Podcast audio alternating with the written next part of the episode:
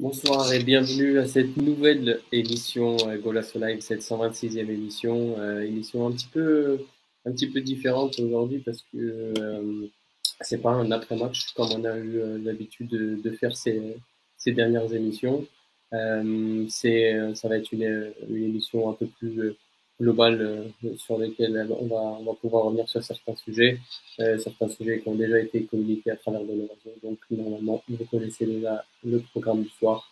Et du coup, pour m'accompagner aujourd'hui, on a réuni la crème de la crème, soirée Ballon d'Or oblige, forcément. Euh, on a ramené nos meilleurs éléments, euh, sans pour autant dénaturer les, les moins bons, forcément. Hein. Donc, euh, du coup, j'appelle à la barre le boss, le, le patron. Alex, Alex, comment vas-tu? Salut, salut. Je, je suis au des Ballons d'Or ce soir, donc euh, voilà, c'est pour moi genre une fierté d'être parmi vous, parmi, euh, voilà, par, parmi tous ces cracks. Donc, euh, on espère faire une, belle émission et, et voilà, on, on, espère passer une belle soirée avec, avec tous nos auditeurs. Ah ouais, tu nous as mis la, la t'as sorti la tenue de gala, c'est ça? Ah oui, le roulé, ballon ah. d'or, c'est comme ça. du coup, à tes côtés, il va y avoir aussi Mathieu. Mathieu, comment tu vas? Euh, T'es-tu remis de ces dernières semaines un peu plus compliquées?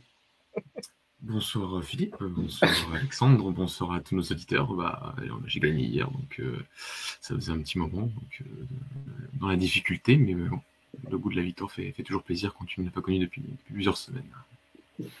tu m'étonnes. Et enfin, pour finir, le, le Dani, notre Dani national. Comment vas-tu, Dani Très bien, très bien. Euh, je vois qu'il y en a un qui revient de la cérémonie Ballon d'Or. Bravo, félicitations pour votre titre. Merci. Et euh, salut Mathieu, bravo pour la victoire ce week-end. ça faisait longtemps. Euh, bravo. Salut. bravo pour le match nul quand même, ça fait aussi. Mais merci, ça faisait longtemps. Pas tant que ça, mais. Alors les gars, aujourd'hui le, le, programme il est, il est assez dense pour le coup. Hein. Je pense qu'on a, on a, on a deux, trois, deux, trois sujets à aborder et je crois savoir que vous êtes sur certains sujets assez chauds je sens Mathieu déjà qui, qui trépigne d'impatience euh, de, de, parler de ce, de ce tu, premier sujet. Tu, tu, tu, veux que je te dise J'ai révisé mon monologue sur Ruben Amorim euh, juste avant de venir. Ouais. Il, il, faisait, il faisait un quart d'heure. Ah, Mais non, hein, t'abuses. je, je, savais que ça allait durer 1h30 cette émission. Ah, je télétravaille demain, on a tout notre temps. ouais. Du coup, du coup, bah, on va, on va pas perdre de temps. On va, on va commencer directement par, par, par ça. Euh, on a une, on, donc du coup, saison, début de saison, on remet un peu les choses dans le contexte, début de saison compliqué pour, pour le Sporting. Euh, si on prend le bilan comptable, on est sur 14 matchs euh, TTC. Euh, on a 7 victoires, 1 nul, 6 défaites, 24 buts marqués pour 19 encaissés. 19 buts encaissés en 14 matchs euh, pour une équipe qui était euh, connue pour avoir une, certaine solidité offensive, défensive, pardon. C'est quand même beaucoup. Donc, donc Mathieu, parle-moi un petit peu de Robin Amori et essaye de, un petit peu, hein, essaye, essaye de, de, poser un élément de réponse à cette, à cette question globale qui est euh, est-ce que ce sera la dernière saison de Robin Amorim à la tête du Sporting Club du Portugal? Est-ce que ce sera sa dernière saison? Je ne sais pas. Est-ce que, en toute objectivité, est-ce que je lui souhaite que ce soit sa dernière saison? Oui. Euh, c'est peut-être même sa, sa saison de trop parce que comment dire déjà pour euh, bra bravo pour les deux premières saisons bravo pour le travail fait euh, de première saison Sporting bravo pour même le, le travail fait au, à Braga le, un plan de jeu un plan A euh, qu'on qu peut dire euh, qui a, qui, a, qui a, mis beaucoup de temps à être manipulé et à être euh, désorganisé par les entraîneurs au Portugal.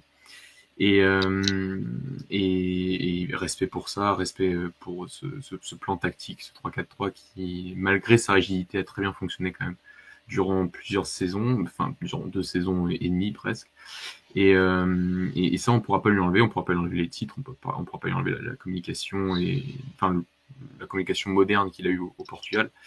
Euh, maintenant, euh, là, je vais vraiment parler d'un point de vue du jeu, d'un point de vue tactique, et je laisserai à, Alexandre le, soin de l'étrier sur le KH Gaillot et sur les jeunes.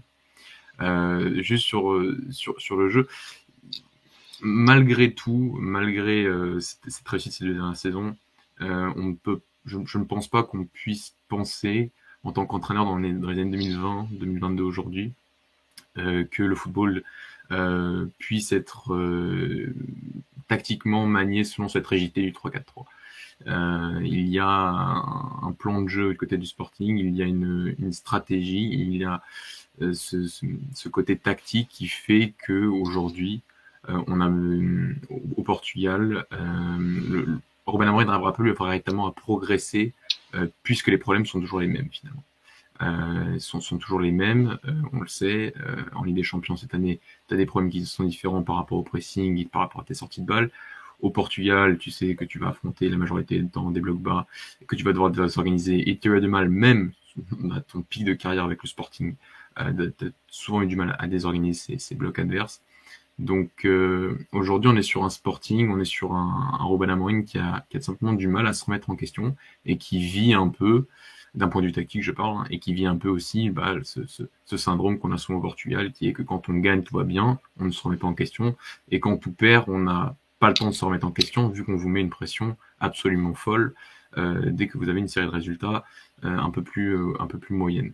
Donc, euh, donc on est un peu là, je pense, du côté de, de, de Robin, de, Robin Amorim. On voit des petites choses. On a, même l'année dernière, on a vu des petites choses par rapport au fait d'avoir mis un moment pour Igno sur un côté quand il y avait Islam Simani sur en pointe.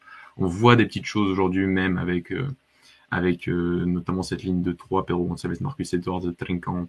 Je, je, trouve malgré tout que ça reste trop léger euh, pour un entraîneur qui, d'un point de vue tactique, ça reste euh, trop léger et que malgré, malgré tout, je pense qu'il n'y a qu'au Portugal. Enfin, au Portugal, il, aura toujours les mêmes problèmes, il n'arrivera pas à progresser à ce niveau-là. Il a eu au Portugal trop d'équipes qui avaient un peu même le même contexte, à Braga, au Sporting, même dans les équipes B à Braga et au Casapi, c'est des équipes qui dominent leur championnat. Donc, euh, je, pense qu'aujourd'hui, on est arrivé à un point avec le Sporting. Euh, Ruben Amorim euh, doit euh, soit partir, soit nettement se remettre en question parce qu'un 3-4-3 rigide, à, ce niveau-là, bah, ça va avoir du mal à, progresser tout simplement. Et c'est ce côté un peu euh, remise en question qui, euh, euh, qui, pour moi, me gêne avec le Sporting cette saison. Alex, euh, par rapport à. C'est compliqué de faire un comparatif parce que là, on, on est qu'à qu 14 matchs, toutes compétitions confondues par rapport à l'année dernière. Mais euh, si on prend par exemple le début de saison de l'année dernière, euh, il n'a que deux défaites euh, en Ligue des Champions contre l'Ajax et contre Dortmund à la mi-octobre. et, les débuts de saison sont, complètement opposés, c'est-à-dire que il fait un très bon début de saison en championnat l'année dernière et du coup bah, très compliqué en Ligue des Champions. Et cette année, bah, c'est plus, plus l'inverse parce que c'est un début de saison qui est compliqué en championnat avec, euh, avec des, défaites, bah, notamment contre, Porto. Encore, ça, ça peut, ça peut passer. Euh, mais, euh, mais, aussi des défaites contre Chavez, euh, notamment. Et en, Ligue des Champions, il commence bien bah, jusqu'à cette, cette double confrontation face à, face à Marseille. Donc, est-ce que tu penses qu'il y y a quelque chose qui a foncièrement changé ou c'est juste que la dynamique s'est essoufflée simplement? Non, je pense qu'il, je pense qu'il a attrapé le syndrome Mbappé. C'est-à-dire que c'était un, entraîneur qui a, qui apporté un, vent de fraîcheur à notre football, euh, un, entraîneur qui, euh, qui excellait par sa communication, qui, qui est arrivé avec un schéma tactique qu'on utilisait très peu au Portugal, sauf, sauf Abel Ferreira avec, euh, avec Braga, avec ce, ce 3-4-3, avec des dynamiques où il utilisait beaucoup de couloirs centrales pour ensuite chercher les pistons lancés. C'était vraiment un, un, une chose qu'on ne voyait très, très rarement au Portugal. Du coup, c'était un vent de fraîcheur. Ça nous a tous fait plaisir l'entraîneur qui chez les jeunes, le jeune entraîneur qui chez les, jeunes. Enfin, tout ça, ça a fait qu'on a tous été un peu hypés au début. Et je pense qu'il, je a, qu'il, a pris un peu la, grosse tête et qu'il s'est un peu enflammé. Sa communication n'est, plus aussi pertinente, n'est plus aussi fluide. Ses choix sont, sont, sont, sont têtus. Il est têtu d'une manière, Mathieu l'a très bien expliqué, que ce soit dans ses choix d'homme, que ce soit dans son plan de jeu, que ce soit dans son schéma tactique. C'est un entraîneur qui ne change strictement jamais. Et je pense que c'est le seul. Je pense si on, si on compare avec tous les autres top club européen. Je dirais pas que Sporting c'est un top européen, mais c'est un, grand club du Portugal. Tous les entraîneurs innovent un peu, changent quand ça va mal, et lui non, au contraire, il reste un peu figé sur ses idées. Et, euh, voilà. Et euh, bah, aujourd'hui, on arrive à sa troisième saison complète. Et j'ai l'impression que le Sporting régresse de plus en plus, c'est-à-dire que bah, la première saison, il finit champion, donc il est excellent. La saison dernière, euh, il fait une saison euh, plus ou moins correcte. On va dire qu'il fait une bonne saison parce qu'il n'est pas champion, parce que, parce que voilà, il tombe sur un Porto historique, tout simplement. Sinon, euh, Sporting est champion la saison dernière. Mais on sentait quand même qu'il y avait quelques, quelques, quelques défauts qui commençaient à surgir du côté d'Amoun et, de son plan de jeu. Et cette année, bah, c'est un très, très, très mauvais début de saison. Au final, il a, il a, les mêmes points que, que, que la saison dernière en Ligue des Champions. Et en Ligue Abowin, il est très largement en retard.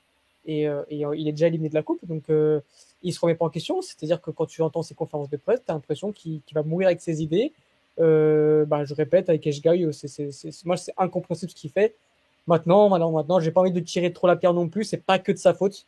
Euh, c'est pas que de sa faute parce qu'il y a la direction qui a très mal travaillé cet été tu lui enlèves à, tu enlèves à Nunes, qui était sa, pièce un peu fondamentale de son dispositif, de son schéma de jeu, de son plan de jeu, et tu ne le remplaces pas.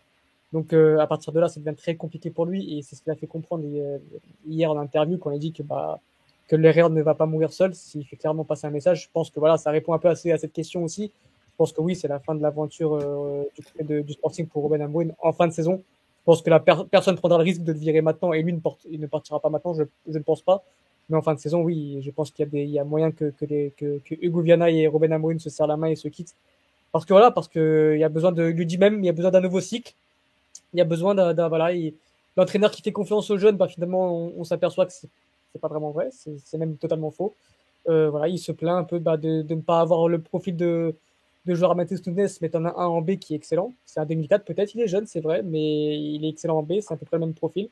Et tu ne fais pas confiance, tu, préfères instaurer un, un duo Ugarte Morita qui voilà Morita ça reste un bon joueur mais qui n'a pas pour moi le niveau du Sporting et qui n'a surtout pas n'apporte pas les mêmes dynamiques qu'un qu Nunes et tu continues à persister avec ton Pedro Gonçalves devant alors qu'il n'apporte tellement rien tu, je pense que tu peux le refaire descendre d'un cran ça apporterait beaucoup plus. Voilà c'est un entraîneur têtu et je pense que pour moi il n'y a rien de pire qu'un entraîneur têtu. Et c'est pour ça qu'aujourd'hui ça commence à, chauffer pour lui parce qu'il se remet jamais en question. Et que ce soit un entraîneur ou un homme tout simplement quand un homme ne se remet jamais en question ça forcément, ça va va pas plus loin que ça. Bah, on a eu, euh, il, y a, il, y a, quelques années, on, a, on avait plus souvent, euh, sur quelques interviews, on avait des, euh, des, coachs qui avaient tendance à dire que moi, je préfère mourir avec mes idées plutôt que de me travestir et, et changer complètement de tactique ou quoi. Je l'ai vu plusieurs fois sur plusieurs types de, plusieurs entraîneurs différents. Mais force est de constater qu'aujourd'hui, c'est plus possible. Parce que surtout que si tu as un seul schéma euh, tactique et que, par exemple, il te manque une ou deux pièces clés, euh, derrière, il faut que tu aies un plan B. Et c'est le cas pour Sporting, mais c'est le cas pour, pour plein d'autres équipes également aussi. Et, euh, c'est, ça rejoint un peu ce que, tu disais. Aujourd'hui, tu peux plus te permettre de, voilà, de, mourir avec tes idées et, d'être intransigeant et de pas vouloir un peu mettre d'eau dans ton vin. Aujourd'hui, c'est, obligatoire. Euh, Dani, pareil, est-ce que, est-ce que toi tu partages cet avis? Enfin, est-ce que tu penses que euh, c'est aussi dû à l'effectif qui est trop léger, le, matériel qu'a qu Ruben Amorim euh, cette, saison qui est, qui est, trop léger pour pouvoir euh, atteindre les objectifs du club ou c'est aussi le fait qu'il soit un peu, un peu têtu et qu'il n'y ait pas vraiment de plan B quand, quand, ce soit, c'est compliqué Il y, a, y, a, des choses où je suis d'accord, d'autres choses où je dirais peut-être pas dans le même sens. Je dirais pas que c'est faux. Je dirais, je dirais plutôt que je vois la chose tourner d'une autre manière. Euh, mais de manière globale, je trouve que cette année, c'est juste, euh, bah, en fait, l'année de trop. Euh, parce qu'au vu, en fait, du statut qu'on a donné à Ruben Amorim et au vu de ses ambitions, ça, ça, ça pouvait être l'année casse-gueule pour lui, dès lors que ça se passerait mal au début. je m'explique. Il fait une grosse première saison, qui est historique on peut parler au Portugal, ça va très vite. Hein. Parler d'entraîneur prodige euh, qui va sur la ligne de Mourinho. Il n'y a, pas de titre européen, il fait pas une village Vosges. Mais en fait, au vu de d'où il a sorti le club, de la misère entre guillemets, et où il a au bout d'un an, euh, c'est historique. Euh, au vu même de la plus-value qu'il fait au niveau de l'effectif, que ce soit au niveau de bah, des recettes de transfert et même juste qualitatif, parce qu'aujourd'hui, je prends l'effectif du Sporting, même à l'instant T aujourd'hui, c'est toujours un, énorme par rapport à ce qu'on voyait il y a trois ans. Donc c'est aussi euh, quelque chose qui est pris. C'est pour ça que moi, je l'ai vu encore même cette année répéter, même si ça ne marche pas avec moi, Le but, c'est que le projet du club continue sur la même lignée qu'il ne retrouve pas, enfin, qu'il retombe pas dans ses mauvais travers comme auparavant. Donc, comment dire? Moi, je trouve, je pense qu'il s'est fait piéger aussi un peu par la direction, dans le sens où la saison dernière, pareil, euh, ça va, mais ça s'essouffle. C'est-à-dire qu'une fois qu'il a eu tous ces, un peu ses, désirs, euh, dont les Poligno avec ses fameux 20 millions, qui finalement un achat de folie euh, à notre niveau, et surtout, surtout pour le sporting, comme, comme Alex a dit, c'est un entraîneur qui, est très têtu. Mais par exemple, moi, je le vois d'une autre manière, dans le sens où je me dis, c'est aussi le fait qu'il soit têtu qui a fait qu'au début, quand il décide d'arriver avec des jeunes et que peut-être personne ne misait sur lui, excepté euh, Mathieu, euh, Alex qui regardait euh, ses matchs depuis les, les 13, euh, qui s'est dit ce que fait Amorim, c'est bon, un bon présage, alors personne ne misait sur lui. Aujourd'hui, en fait, pour moi, il y a toujours des, défauts à ça, c'est qu'aujourd'hui, il, est peut-être fixé sur, ce qu'il voulait, et je pense même que son plan de base a totalement changé cet été, quand la direction ne lui a peut-être pas cédé sur deux trois transferts, et aussi, enfin, libéré Mathieu Nunes en, en fin de mercato. Et tu l'as senti déjà à ce moment-là dans certaines conférences, commencer déjà à avoir un discours qui était un peu, euh, comment dire, il, déléguait déjà un peu la faute. Enfin, pas qu'il déléguait, parce qu'au final, il y a beaucoup de, il y a peu d'entraîneurs qui arrivent à viser un peu leur direction, à part Concessant sur les, voilà, les transferts Luis Diaz ou autres. Euh, là, pour le coup, Mourinho commence déjà à t'expliquer que s'il part, c'est pas de sa faute. Et euh, hier, avec la déclaque qu'il fait, ce qu'il essaie de faire comprendre, c'est que, bah, je pense, c'est ouais, je suis, entraîneur, ouais, c'est moi qui fais les choix, mais je suis pas non plus magicien. Euh, après, ce que dit Alex est, pas faux non plus, c'est que pourquoi à une époque tu veux mettre les jeunes en avant et maintenant tu le fais moins? Est-ce que c'est parce que euh, tu arrives à un moment donné où tu te dis ouais j'ai bah, tellement forcé la chose que ça marche plus? Ça fait trois ans que tu as à peu près le même groupe, tu as les joueurs qui sont encore présents, je pense à, Pedro Gonçalves, euh, Ignacio c'est un peu plus particulier parce qu'il s'affirme vraiment l'année dernière. Euh, comment dire?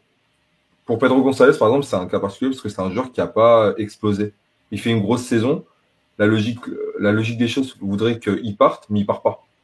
Et par exemple, là, ça s'essouffle. Tu sens que bah, son rôle euh, en tant que, par exemple, que de, faux neuf, enfin, dans, cette attaque à 3 avec Lincoln et Edwards, euh, bah, des fois, il s'y retrouve pas trop. Il est un peu meilleur dans le jeu quand il, peut jouer à ce poste de 8, mais ça arrive pas à tous les matchs.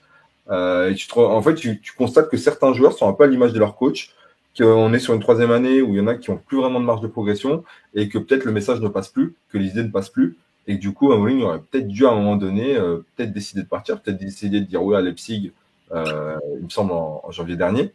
Parce qu'en fait, au Portugal, tu arrives à un moment donné où quand tu es dans les trois grands, si, excepté Concessant, où pour moi, c'est le mec qui a, un, on va dire, un certain euh, mercato, entre guillemets, euh, bah, si tu fais plus une saison un peu différente, tu peux vite te retrouver piégé. Et par exemple, aujourd'hui, on me dit, ouais, est-ce qu'il peut finir l'année? Bah, J'espère pour lui, parce que si demain il part, je vois pas où il rebondit. Du moins, je ne sais pas qui va lui faire confiance dans un, dans, dans, dans un, dans un avenir proche. Il faudrait que son Comment? Wolverhampton. Non, mais non, mais tu vois, par exemple. Euh, je... Tiens, un club étranger avec ça. C'est ce qui s'est passé. non, mais c'est ce qui s'est passé avec Bruno Lage, par exemple. On parlait d'un voilà, d'un entraîneur euh, promis à, à, à, de, à, de, grandes choses, avec un discours différent, innovant. Il y a un moment donné où finalement le, le, club l'a un peu lâché. Il y a un moment donné où on a forcé la chose et c'était catastrophique. Est-ce que ça, est-ce qu'on peut en arriver à là avec Amorim? Je ne sais pas parce que mine de rien, les résultats sont pas là, mais c'est pas non plus. Euh, moi, dans le jeu, euh, je trouve qu'il y a quand même des moments où ils sont plutôt bons. Euh, il y, a, y, a, des matchs où, par exemple, contre certains clubs, je, les trouve pas bons, ils gagnent. mais il y a des matchs où, je sais plus c'est quel match, je dirais pas Gilles Vicente, mais il y a des matchs où je les ai trouvés plutôt bons dans le jeu, mais ils sont pas allés marquer le but. Et que nous, avec l'âge, c'était horrible. Voilà, nous, on, je vois ce que tu veux dire. La deuxième saison de l'âge, on fait une première saison euh, par partie de saison où on gagne, on gagne, on gagne, mais dans le jeu, c'est pas bon. Et euh, tout nous tombe dans la gueule euh, la deuxième saison qui suit. Et au final, c'est vrai, c'est qu'il n'avait pas eu le mercato qu'il voulait, qu'il souhaitait. Mais au final, ce, qu'on a, ce que la majorité du public, l'opinion générale, enfin l'opinion publique a, a décidé, c'est que c'était de la faute de l'âge. Donc, il a été limogé. Et derrière, bah, le seul club qui allait chercher, c'est Wolverhampton. Or, là, pour, pour moi, Robin Amorim, c'est encore pire, parce que pour lui, au vu de ce qu'on lui prévoyait comme carrière, là, ça prend une mauvaise direction. Et je pense que c'est quelqu'un qui est très euh, axé sur sa carrière. Comme il disait, il veut faire une meilleure carrière en tant qu'entraîneur qu'il a fait en tant que joueur. Euh, et je pense qu'il se mettra d'abord, il, veut se protéger. C'est pour ça que je pense qu'il a ces déclats de, ce type. Il veut pas s'avouer vaincu. Et si là, on va dire, cette révolte passe par le fait de devoir de, nouveau mettre des jeunes en avant parce qu'ils trouvent pas satisfaction auprès des gens en qui il fait confiance, et ben il le fera. Et moi, je pense pas qu'ils seront champions, mais peut-être de nouveau accrocher bah, les, trois premières places et faire un bon parcours en Ligue des Champions en, essayant de, vite, bah, on va dire, retrouver un, beau visage, mais ça risque d'être compliqué pour eux. Ça risque d'être très très compliqué pour eux c'est là où tu vois, c'est là où pour moi il nous prend pour des idiots un peu avec euh, avec tous les jeunes, c'est que en fait j'ai l'impression qu'il est arrivé au Sporting et il s'est dit ok qu'est-ce que je dois faire? Je suis un ancien béfiquiste, euh, vas-y euh, faut que donc faut que je communique bien et surtout il faut que je me relance un peu l'ADN du Sporting. Ça passe par quoi? Par la formation. Si je fais venir les jeunes, si je mets des jeunes, je vais être apprécié du public. Donc vas-y, il arrive, il met ton corps Ok d'accord, ça c'est un vrai pari. Fallait le faire. Euh, Nuno Mendes pour moi c'est pas vraiment un pari du sens où bah on savait, on savait qu'il était déjà, il était déjà très fort. Acuna était un peu sur la fin, donc vas-y, euh, Nuno Mendes, pour moi, c'est pas vraiment un pari. Matheus Nunes, ok, vas-y, fallait le mettre. Euh, et après, il fait Tego Thomas, Johnson. Il te met plein de jeunes comme ça, voilà, il te fait kiffer un peu, il te fait, il fait kiffer les supporters, et il, arrive, il réussit son pari comme ça, tu vois, il, il est champion, etc. Donc tout se passe très bien. Et j'ai l'impression, en fait, qu'il s'est dit, une fois qu'il a eu ça, ok, euh, bah maintenant je suis au-dessus du club, parce que personne ne va vouloir me critiquer, parce que j'ai fait gagner ce fameux titre qu'ils attendaient depuis 9 ans. Bah maintenant, je j'impose mes idées je joue comme ça et je vais être têtu jusqu'à la fin. Et euh, bah, ce sera avec mes idées, on va mourir jusqu'à la fin. Et à la fin, tu regardes depuis, bah, depuis deux ans, il fait confiance à strictement personne. Ah, si, Gonzalo Inacio. Gonzalo Inacio, il a lancé, il lui a fait confiance. Mais après, le reste, c'est. Bah, il bah, n'y a, a, plus aucun jeune au Sporting. Il n'y a plus aucun jeune, jeune formé. Il n'y a plus aucun, aucun jeune qui est testé sur la durée. C'est des coups par-ci, par Rodrigo Rubero. Allez, vas-y, on le fait kiffer un peu. Comme ça, je vais faire la une des journaux. Euh, voilà, on lance un petit Rodrigo Rubero par-ci par-là. Un, un Esugo, mais vas-y, on lance deux minutes. Comme ça, il a, c'est le meilleur, c'est le plus jeune euh, joueur de l'histoire. Mais au, final, il n'y a pas de continuité. Continuité. Il lance pas de jeunes en fait. Pour moi, il, il, s'est manqué sur les backups dans le sens où il a instauré ces mecs-là qui sont montés d'un coup. Mais derrière, par exemple, sur la saison dernière, Mateusz Jepaline, il ne trouve pas réellement de backup dans la formation, ou du moins, il leur fait, il leur fait pas assez confiance. Ce qui fait que quand ces joueurs-là, ils partent, et bah, il y a tellement un décalage. En fait, là, c'est ce qu'il dit. Euh, il dit, bah, on va refaire comme au premier cycle. Et bon, on va les jeunes, on va les mettre. Ouais, mais ça, c'est un truc que tu devais déjà faire la, la, saison dernière, même quand ça fonctionnait bien, en fait. Il le bah, fait parce qu'il il, il, avait... commence à, à s'achauffer pour son cul, je pense. C'est que vas-y, euh, je vais relancer les jeunes pour faire kiffer, comme il faisait un peu Rui, Rui Vittoria à l'époque, tu vois.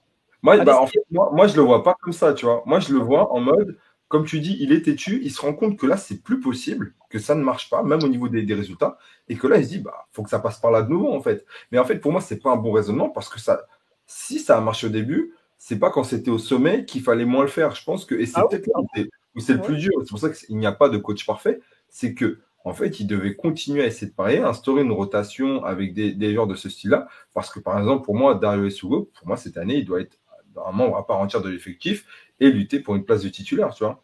Ils sont partis chercher un grec qui est sûrement très bon, je sais pas, mais qui n'avait aucun intérêt à le chercher. Tu avais déjà ce qu'il fallait en équipe B. Je dis pas de les faire jouer, mais de les introduire de plus en plus dans ton effectif. Il l'a pas fait. Et au final, bah, tu te retrouves aujourd'hui avec un milieu de terrain qui n'est pas digne du FC, du Sporting Club, simplement. Mais est-ce que la, pression du résultat, parce que elle joue pas aussi, parce que la première année, il arrive, du coup, on lui demande pas forcément d'être champion, on lui demande juste de, faire des résultats et, d'essayer d'être européen, vu la, situation du, du club à ce moment-là. Euh, au final, il fait une très bonne saison, du coup, il n'a pas autant de pression, donc il peut lancer des jeunes en plus, ça fonctionne bien. Donc, euh, il est champion la première année. Est-ce que après, avec le nouveau statut du Sporting qui doit se battre chaque année pour être champion, euh, qui doit gagner quasiment tous ses matchs, parce qu'on sait que au Portugal, euh, normalement, si tu commences à perdre quelques matchs, bah, tu es presque déjà hors course. Euh, Est-ce que avec, toute cette pression et ce nouveau statut-là, il s'est pas dit, ouais, ça devient compliqué de, de lancer des jeunes, du coup, parce qu'ils vont peut-être pas euh, ils vont peut-être pas résister à la pression, ils vont peut-être euh, ils vont peut-être pas juste être au niveau. Quoi. Non, parce qu'en en fait, pour moi, ils ont toujours eu un discours où, même l'année dernière, ils se dédouanaient de toute responsabilité. C'est justement ça qui me faisait rire. Merci Cyril, il n'y a pas de souci. Ah, euh, non, non, t'inquiète, mais euh, moi, ma remarque, c'était plus sur le fait qu'il a toujours eu un discours où il ne voulait pas assumer un peu hein, le fait qu'ils étaient champions en titre. Euh, il ne voulait pas en Ligue des Champions, il faut avoir certaines prétentions. Même quand, encore une fois, ils arrivent en huitième de finale de face à ils se prennent une, fessée historique à l'aller. Et le disque, c'est ça applaudit. Enfin, ok, si vous voulez, applaudissez. Mais il été dans un confort, il sourit même à ça. Quand il voit ça en tribune, il se dit, j'ai changé quelque chose. Et en fait, pour moi, il y a eu un moment où il s'est satisfait de peu, il s'est mis dans une zone de confort. Et à un moment, ça pouvait que lui tomber à la gueule, en fait. C'est que si ça se passait mal, vraiment sur le long terme, et bah il a, il a se retrouvé bloqué. Et là, pour le coup, il est bloqué. Et, je trouve même que la communication sociale est très gentille avec lui. Je trouve qu'il se fait pas lyncher comme certains auraient pu se faire lyncher. Bah, on est peut-être la seule émission qui parle vraiment d'un Ruben Amorim euh, sur la fin, quoi. Sur la fin, quoi. on parle d'une fin de cycle. C'est ça. Euh, Mathieu, est-ce que tu, tu, tu, es silencieux depuis, depuis un bon moment? Non, mais tu, je, vas parler, tu vas parler très longuement. Est-ce que tu as quelque chose à ajouter euh, sur ce qu'ont dit tes camarades à ce sujet? On a plusieurs euh, petites choses. Euh, un, sur ce que tu disais par rapport aux jeunes. Bah, je trouve déjà que c'est plus facile de les lancer quand ça revient un peu aussi quand, Bruno Lage est arrivé au Sporting, euh, à BFK, pardon. quand tu arrives dans des contextes, dans des contextes compliqués, très compliqués même, là, tout d'un coup, tu as, as la jurisprudence de bon bah si j'amenais des joueurs de, la formation, de toute façon il y avait aussi certains joueurs qui étaient les meilleurs à leur poste quand ces deux entraîneurs sont arrivés, quand ils sont quand ils sont arrivés en poste euh, à l'époque. Et euh, donc ce contexte-là était plus facile pour les lancer. Après il faut le faire, hein. il y a des entraîneurs qui l'auraient pas fait, ça c'est vrai. Euh, et ça c'était au, au, départ c'était très louable et, euh, et, il avait cette entre guillemets cette matrice de les meilleurs joueurs qu'ils soient jeunes ou qu'ils soient euh, de l'effectif, euh, qui soit le centre de formation, qui soit de l'effectif premier, euh, ce sont les meilleurs qui joueront. et ça, ce, ce discours-là, il l'a tenu au, au, début. maintenant, après, il faut le tenir, ce discours. Il faut le tenir.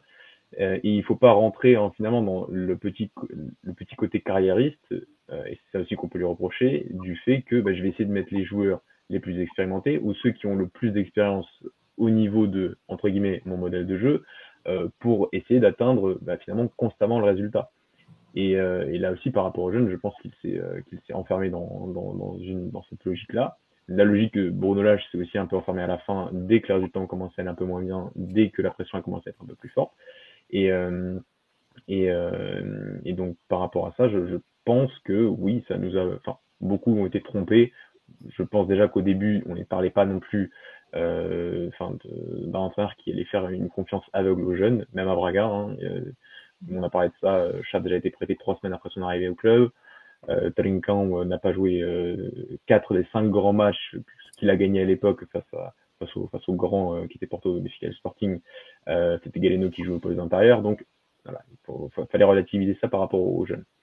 Et, et, un dernier point par rapport au jeu, et je vais rebondir par rapport au propos d'Alex qui, qui, a tout à fait raison dans le sens de dire qu'il n'y a aucun entraîneur qui joue avec un, avec un, quelque chose, enfin, aucun entraîneur qui, veut aller à un, niveau d'un grand coach euh, joue toujours avec le, même système et même au-delà du système, c'est jouer tout le temps de la même façon au sein de ce système. tu prends un exemple, la dynamique. Euh, voilà, tu prends un exemple euh, pas très loin de chez nous, hein, dans le nord de la France, le RC Lens. depuis que je vois le RC en Ligue 1, je vois une défense à 3 comme au Sporting. Je vois des pistons qui sont parfois extrêmement offensifs, qui sont parfois des, des, joueurs les plus offensifs de, de leur équipe. Euh, par contre, à l'intérieur du jeu, je vois quand même une fluidité, une perméabilité euh, de l'organisation euh, qui que je n'ai jamais vu au Sporting sur les deux dernières années et demie. Donc il y a ce côté de recherche, d'essayer de, de, de, plus de fluidité, d'avoir un peu plus de d'imprévisibilité qu'aujourd'hui dans le football des années 2022, c'est impossible de ne pas avoir ça, en tout cas pour faire progresser. Le, le football, les tendances du football vont, vont changer, vont progresser, et s'il veut devenir un top entraîneur, il va devoir, il sera obligé de s'adapter, il sera, sera, obligé de s'adapter à ça. Sinon, bah, il restera au Portugal euh, dans son petit confort, comme l'a très bien dit Dani euh, lors, de son, lors, de son, lors de son monologue. Donc, euh, donc voilà. Mais, euh, question, Mathieu. Vas-y. Quand tu, tu prends le, le, cas du, du RC Lens, est-ce que c'est pas aussi dû au fait qu'ils vont devoir justement confronter des équipes qui vont jouer, jouer d'une manière assez différente euh, peut-être pas chaque week-end, mais assez régulièrement.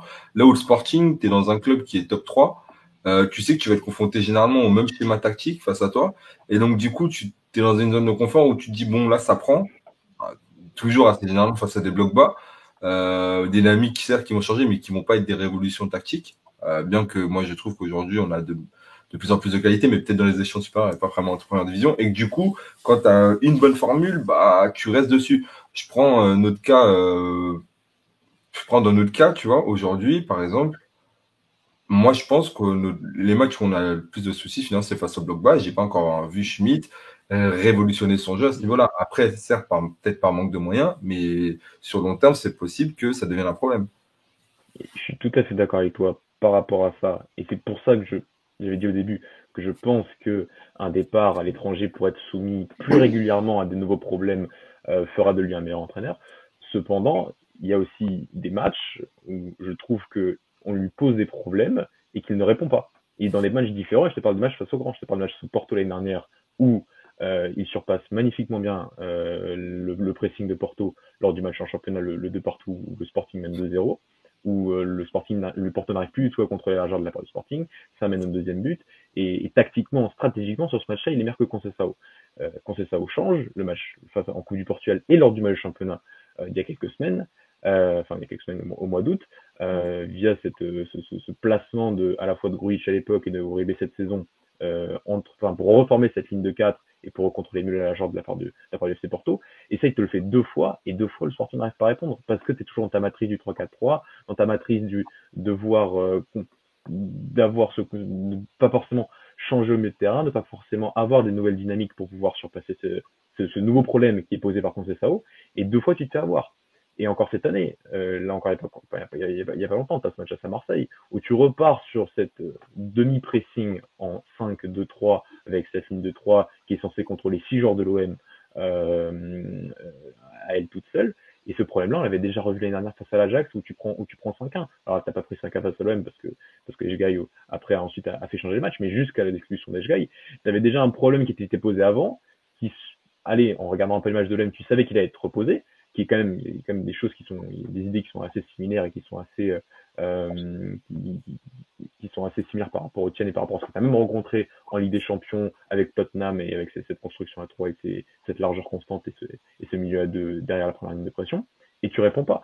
Donc, ce que je veux dire, c'est que oui, les blocs bas, euh, c'est un problème récurrent au Portugal, et il fait pas partie de ceux qui les ont le mieux résolus au Portugal, loin de là. Par contre, quand on lui pose aussi d'autres problèmes dans d'autres grands matchs, plus compliqué encore. Pas de réponse, manque de répondre, manque de répondre en tactique, et ça aussi, oui, je suis d'accord que euh, c'est peut sûrement même, euh, je pense que c'est en partant du Portugal et quand on lui imposera un défi tactique euh, tous les week-ends, un nouveau défi, pas forcément quelque chose d'immense, mais toujours un peu de particularité, qui fera qu'il deviendra un meilleur entraîneur. Moi, je pense à, au discours de Paulo Fonseca quand il est parti de la Roma, en disant que les 40, enfin les 50 et quelques matchs qu'il a eu en Serie A ont été 50 matchs euh, hyper spécifiques à préparer à chaque fois. Il a jamais, finalement, il a jamais mis en place le même plan de jeu à chaque fois. La matrice était la même, les idées de jeu étaient les mêmes, certes, mais en fonction de tel ou tel adversaire, tu t'adaptes et tu et appuies plus ou moins sur une de tes forces par rapport aux faiblesses de l'adversaire. Et ça, euh, il, a quand même, il a quand même eu des grands matchs à jouer quand il était au Portugal, en Ligue des Champions et face aux grands. Et sur les dernières confrontations, tu as un taux de victoire face à ces équipes-là, ou un taux de grands matchs aussi, qui est quand même assez réduit, je, trouve. Et euh, ouais, je... D'ailleurs, tu as, Mathieu qui, qui, qui, disait comme quoi il, il a tendance à peut-être à mettre des joueurs qui, qui, pensent qu'il fera gagner des matchs. Et la, et la gestion de, par, exemple, de, Gonzalo Esteves est, va totalement dans ce sens où, bah, au final, tu prends euh, le, le, jeune joueur qui a peut-être le, le, profil qui ressemble le plus à, à Pedro Porro, tu prends aussi derrière un Ricardo Esgaio. Je, pouvais totalement comprendre le transfert de Ricardo Esgaio au Sporting parce que voilà, il connaissait par cœur, il, jouait piston. Voilà, je pouvais comprendre. Donc, d'un moment, quand tu vois qu'il enchaîne des mauvaises performances et que le garçon n'y est plus mentalement, euh, ça, ça, date pas que de cette année que, que n'est vraiment plus dedans. Ça date déjà de la saison dernière. Pourquoi tu vas prêter Gonzalo Esteves à Estoril? Pourquoi Ça va dans quel sens? Pourquoi Pour avoir du temps de jeu? Mais je pense vraiment que si derrière tu prends du recul, tu peux lui donner ce temps de jeu au Sporting parce que Esgaio n'y est plus. Et au final, tu préfères faire confiance à Esgaio parce que c'est ton joueur, c'est ton chouchou. Et en plus, il lui dit clairement en conférence de presse parce qu'il connaît tes dynamiques, parce qu'il te connaît en tant que coach. Mais au final, c'est lui qui te fait perdre, euh, bah, c'est lui qui te provoque un penalty à c'est lui qui te tue contre Marseille. Donc au final, c'est pour moi, c'est vraiment un défaut très, très, très compliqué à réparer chez cet entraîneur-là, d'être têtu et d'en plus de, de, de, de, te reposer essentiellement sur tes hommes et de pas se remettre en question. Et Concessin aussi à ce défaut-là, mais Concessin a peut-être plus de, de, comment dire, de, connaissances tactiques, il est plus, plus expérimenté, donc il arrive toujours un peu.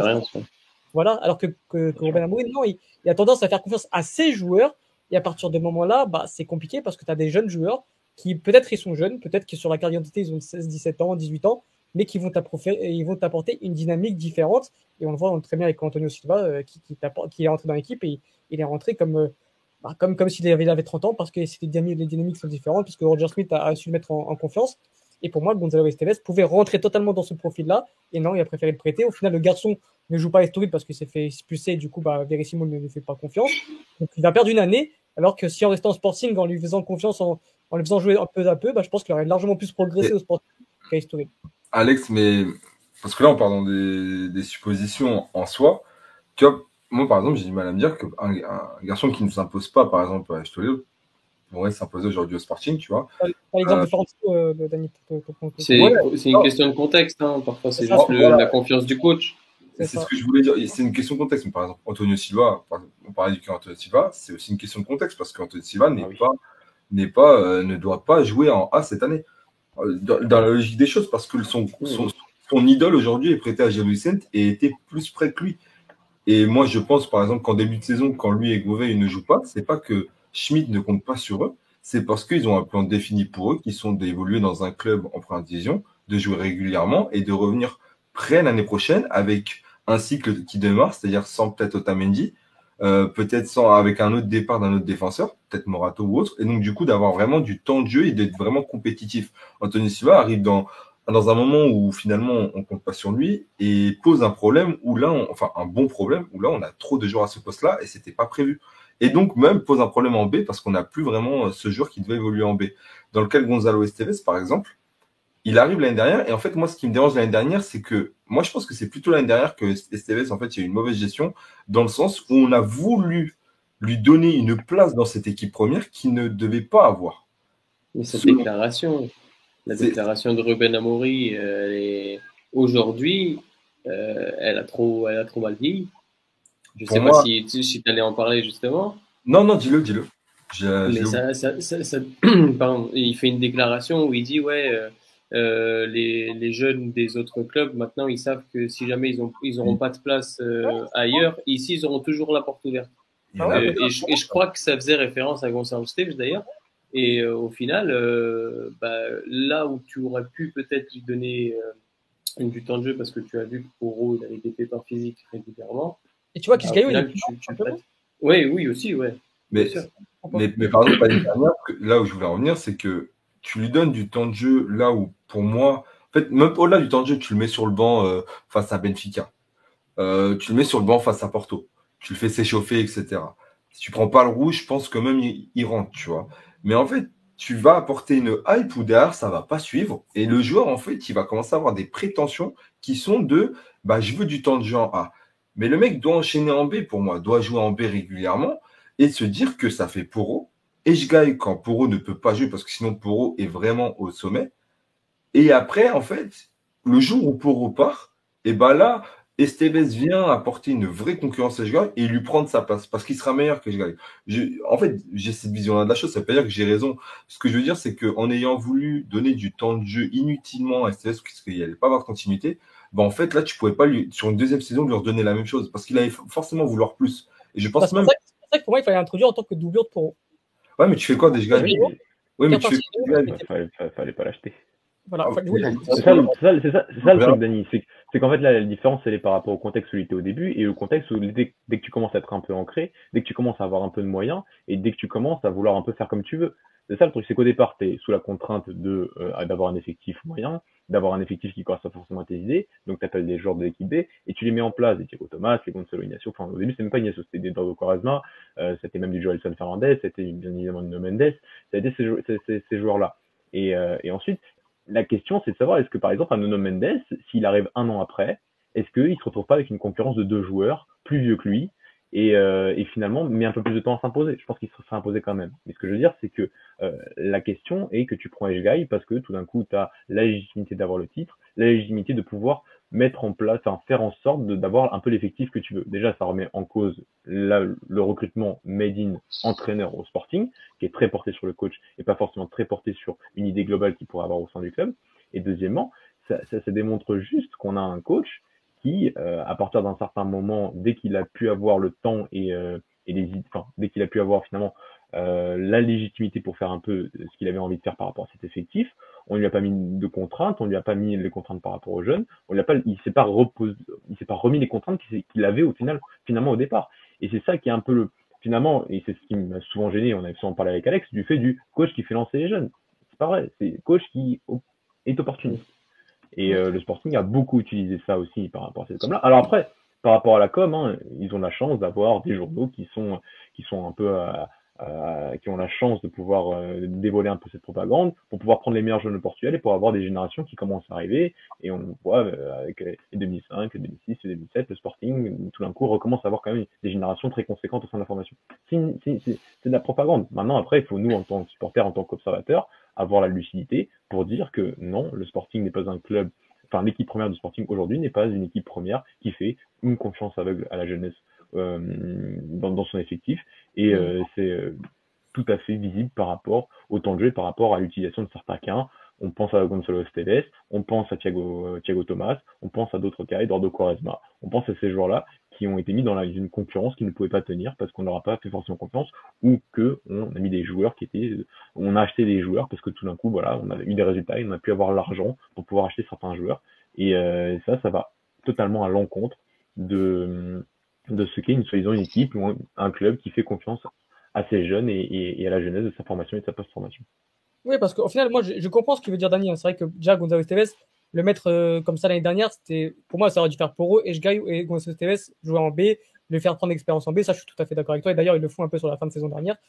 Mais ensuite, en fait, là, c'est là, c'est vraiment la gestion du joueur, c'est-à-dire que tu le prêtes à Estoril, tu conserves Gaio, mais c'est-à-dire qu'en fait, l'année prochaine, tu vas te retrouver avec un Pedro Poro qui va partir, ok, sûrement. Gaio, euh, jamais d'avis, il peut, commencer à titulaire au sporting parce que moi, je ne comprends plus rien au football. Sérieusement, je pense que ce gars, bah, il, doit, partir ailleurs, se vider la tête pour commencer à prendre confiance en lui. Et en fait, tu vas, refaire, tu venir Gonzalo Tevez qui, pour l'instant, son prêt est un, total échec. Comme un peu Florentino, bah, après, tu as, le contre-exemple, Florentino, etc.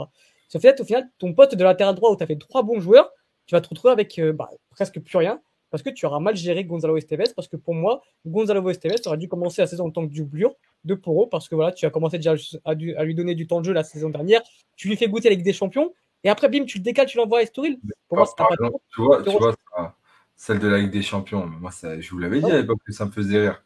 tu vas à l'Ajax, tu, fais jouer, tu fais jouer full formation, des records, des je sais pas quoi. Mais c'est bidon, c'est bidon. Il a fait la propagande, Dani.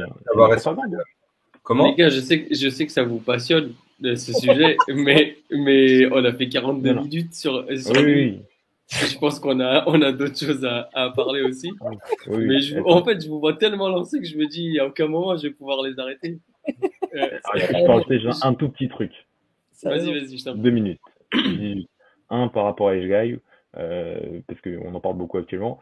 Euh, ce garçon-là, avant de partir, était à son, vraiment à son prime de carrière. Alors, ça sera jamais Pedro Porros, on est tous d'accord. On parle d'un joueur qui sortait vraiment de la meilleure saison de sa carrière. Euh, de, le garçon n'a même plus le niveau pour jouer en, en première division. Ce que je veux dire, c'est que euh, à un moment aussi, il faut se poser la question, et là, j'ai pas la réponse parce que ça, pour moi, c'est une question d'entraînement, c'est une question de confiance. Euh, le joueur qu'il connaissait parfaitement, il a entraîné que deux mois, hein, même pas, hein, il faut le dire. Hein. Euh, le joueur qu'il connaissait parfaitement, euh, tout d'un coup, il passait à un niveau qu'on n'a jamais vu à Braga. Jamais Eshgaï n'a été à ce niveau-là à Braga en cinq saisons. Donc il y a aussi ces questions-là par rapport aussi à de remettre un peu la faute aussi, enfin essayer de poser les bonnes questions et pas toujours de insulter le joueur sur les réseaux sociaux quand il est pas bon. Oui, il est pas bon, ça c'est clair et net, hein, il n'y a même pas besoin d'avoir un, grand background en termes de football pour se rendre compte de ça. Maintenant, il faut aussi se poser les questions de pourquoi ce garçon qui était un joueur qui était très fiable à Braga devient un joueur qui est absolument un moins que rien. ah, mais il a tué. Mentalement, il a tué. En le mettant comme ça, il enfonce encore pire. C'est ce qu'il fait avec Gisgaio, c'est affolant. C'est affolant. et, de et surtout de l'avoir mis central droit. pour moi, c'est déjà, déjà c'est ce que je veux dire, c'est que le joueur qu'il connaissait parfaitement, le joueur qu'il a entraîné comme si c'était son deuxième fils, le mettre latéral droit, bah, je veux pas croire que je connais mieux le football que Robin Amorim, loin de là, mais franchement, en, cinq saisons, j'ai vu des fois Eshgai jouer un peu dans cette position un peu similaire latéral droit, central droit et tout. Ça n'a jamais fonctionné. Euh, en termes défensifs, ça a toujours été une catastrophe. Et je pense que l'année dernière, les faux, tu l'as mis à ce poste-là, ça lui a bien sapé sa confiance. Et deuxième chose, Dani disait très bien, par rapport aux jeunes, il y a aussi une vraie histoire de contexte.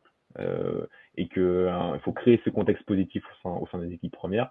Euh, là, Antonio Silva a un contexte très positif qui lui permet d'avoir cette confiance pour s'exprimer au, au. Moi, je me souviens d'un joueur qui a absolument pas eu cette confiance-là, qui n'était pas pour moi un joueur du niveau de, enfin, qui avait le potentiel, c'est Nuno Tavares, qui est arrivé en équipe première de Benfica avec un contexte absolument délétère et qui, euh, voilà, est parti, euh, est parti, enfin, finalement est parti de Benfica, euh, finalement en n'ayant rien pu faire, alors que c'est un joueur qui aurait pu quand même en tant que doublure, ou même sur certains matchs, ou même au championnat portugais, aurait pu quand même montrer beaucoup plus de choses. Il est en train de le montrer avec Marseille, ça pourrait être incroyable. C'est un joueur qui aurait pu apporter quelque chose. Donc par rapport aux jeunes, il y a aussi cette histoire de, de création de contexte positif en équipe première qui, qui, qui change beaucoup de choses et euh, qui euh, parfois même change la carrière de certains joueurs. Et tu auras, toujours, et je vais, je vais conclure et ça va te faire ta transition. Tu auras toujours des joueurs finalement qui auront un bon contexte, d'autres qui seront délaissés. C'est le cas de Paulo Bernardo aujourd'hui euh, qui, qui, ne joue plus alors que ça aurait dû être la promesse qui viendrait s'installer dans cette équipe. Et tu en as d'autres qui profitent d'un bon contexte en un moment de transition où ils prennent une place de titulaire en sélection et au, et au FC Porto. Donc ça dépend. Comme c'est le cas avec Diogo Costa, évidemment. Merci Dadi pour cette transition fantastique. Euh, Diogo Costa qui. Le sujet sera plus, plus, rapide là, je pense qu'on est tous unanimes là-dessus.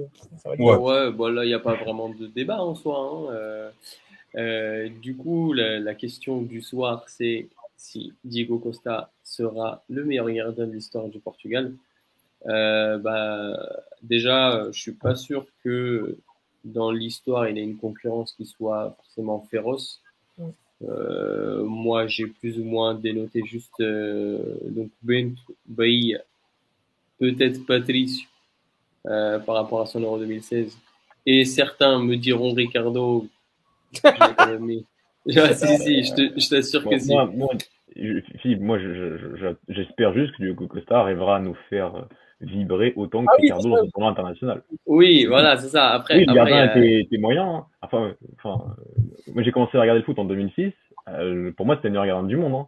Hein. De, oui. je suis désolé, hein. moi l'Angleterre. Merci, hein, depuis on a pas. la télé, c'est ça. voilà, non, mais tu touches, tu touches pas Ricardo. Hein. Mais voilà, il y a aussi ce côté un peu émotionnel qui, qui change des choses. Hein. C'est ça aussi. Bah, il, a, il, il, a, construit sa légende grâce à, grâce à ce voilà, genre de, de choses. Après, moi, euh, je t'avoue que j'ai vu certains matchs quand il était à Sporting notamment. Je suis pas sûr qu'il soit dans le débat, je te le dis. Euh... il est pas dans le débat. Il est absolument pas dans le débat. à, à Boavich, je veux bien, mais à Sporting. Euh... Mais, mais, mais, je veux dire, c'est qu'en sélection, il y a aussi le fait, enfin, ouais. par rapport au joueur de c'est que Jean Perra a une meilleure carrière internationale que Jean Cancelo. Bah, euh, bah, oui, Patricio, par exemple, c'est l'exemple parfait. C'est-à-dire qu'on va retenir son Euro 2016, mais au final, bah, quand tu regardes sa carrière à, à Rui Patricio, elle n'est pas exceptionnelle. Et limite, ça le met comme le meilleur gardien de l'histoire. Alors, juste parce qu'il y a eu l'Euro 2016, quoi. C'est le côté émotion, c'est côté. Voilà, bah, ça lui a fait une statue pour ça. Hein. Donc, euh... ah, comme dirait euh... euh, c'est le contexte tournoi, quoi. C'est ça. Bah, oui, c'est ça aussi. C'est ça. Le... Juste très rapidement pour faire un, un petit tour des, des chiffres. Euh, là, cette, cette saison, euh, il est sur, sur 9 matchs en championnat, 6 buts encaissés, 5 clean sheets. Euh, en, en, Ligue des Champions, il est sur 4 matchs, 6 buts encaissés, 2 clean sheets. Et en sélection, du coup, 4 matchs, 2 buts encaissés, 2 clean sheets. Sachant que. Allez, passe D. Bon, euh, passe D, passe D, on en a, on en a vu une récemment, elle est, elle est bien mignonne hein, quand même. Alors, j'ai pas la stade des pénalties arrêtés, mais euh, en ce moment, euh, il, est, il est pas mal aussi dans le contexte, même si celui contre la République tchèque, il n'est pas considéré comme arrêté, mais, euh, mais du coup, il n'est pas pris non plus. Et, euh, mais on est, euh, on est sur un gardien qui est, je pense, euh, générationnel. Euh, D'ailleurs, est-ce que pour vous, alors la question est assez particulière parce qu'en plus il y a des, il y a des, il y a des prétendants. Est-ce que pour vous c'est peut-être le meilleur 99 à son poste? Bah déjà moi je voudrais souligner l'annonce qu'on vient d'avoir là sur le fait que Diogo Jota, ce qui paraît, serait blessé pour la Coupe du Monde. Non. C'est non, c'est relou quoi. Non, mais c'est chaud. Ah mince. Ah, vas-y. On va avoir Guedes. Putain.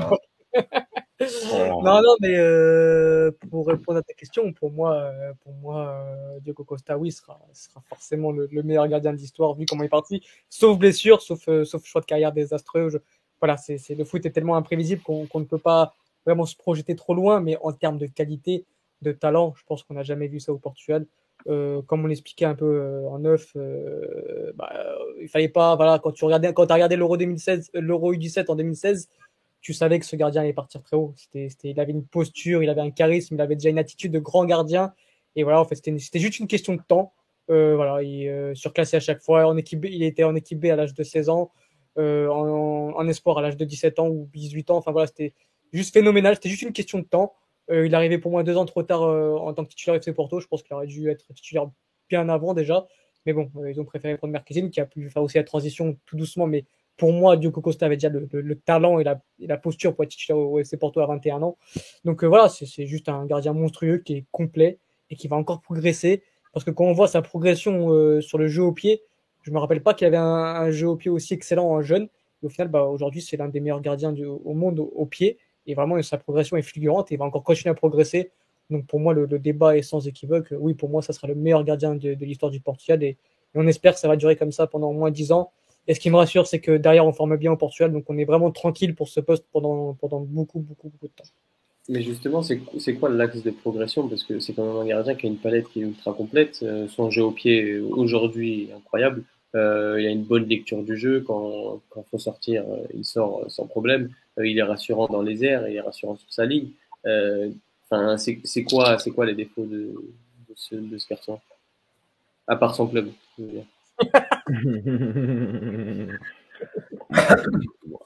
Moi, honnêtement, j'en vois pas. Après, j'aimerais peut-être le voir un peu. Ça, ça dépend parce qu'au Portugal et même en Ligue des Champions, t'es pas partir en Ligue des Champions, mais c'est pas l'image qu'il qui, qui voit le plus souvent, mais t'es pas non plus le club qui est le plus pressé au monde. Donc, euh, savoir euh, sous un pressing très intense dans une équipe qui, qui mettrait un protagonisme énorme sur son gardien dans des dans des, dans des, combinaisons assez courtes, je sais pas, la, la désherbie ou ce genre de choses. J'aimerais bien voir si, si ça marche aussi. Après, c'est vrai qu'en termes de compréhension du jeu, c'est en fait, c'est même pas ce qui me choque avec Diego Costa, c'est même pas tant son jeu au pied, c'est sa compréhension du jeu.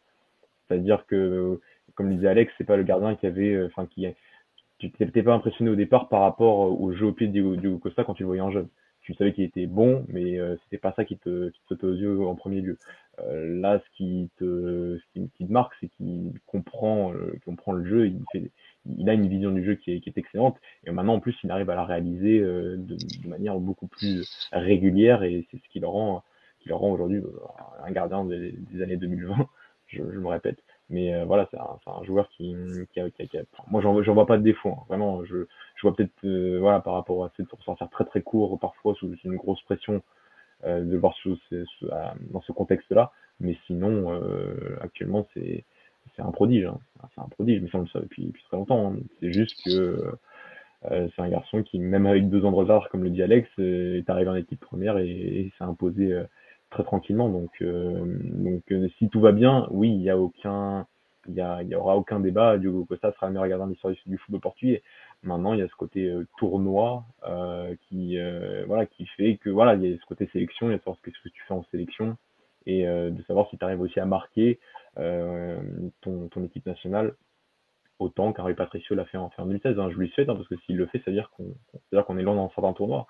Euh, Peut-être pas avec le sélectionneur qu'on a actuellement, mais lui, j'espère qu'il le connaîtra pas toute sa vie. Ça, ça, mais, euh, mais sinon, il n'y a pas beaucoup de doutes hein, sur, sur Diego Costa. S'il n'y a pas de blessure, comme l'a dit Alex, hein, il n'y a, pas beaucoup de doutes. D'ailleurs, on a une, une, bonne question dans le chat. Euh, vous le voyez partir où après, après le FC Porto du coup? Dani, tu veux, tu veux, bah. tu veux commencer?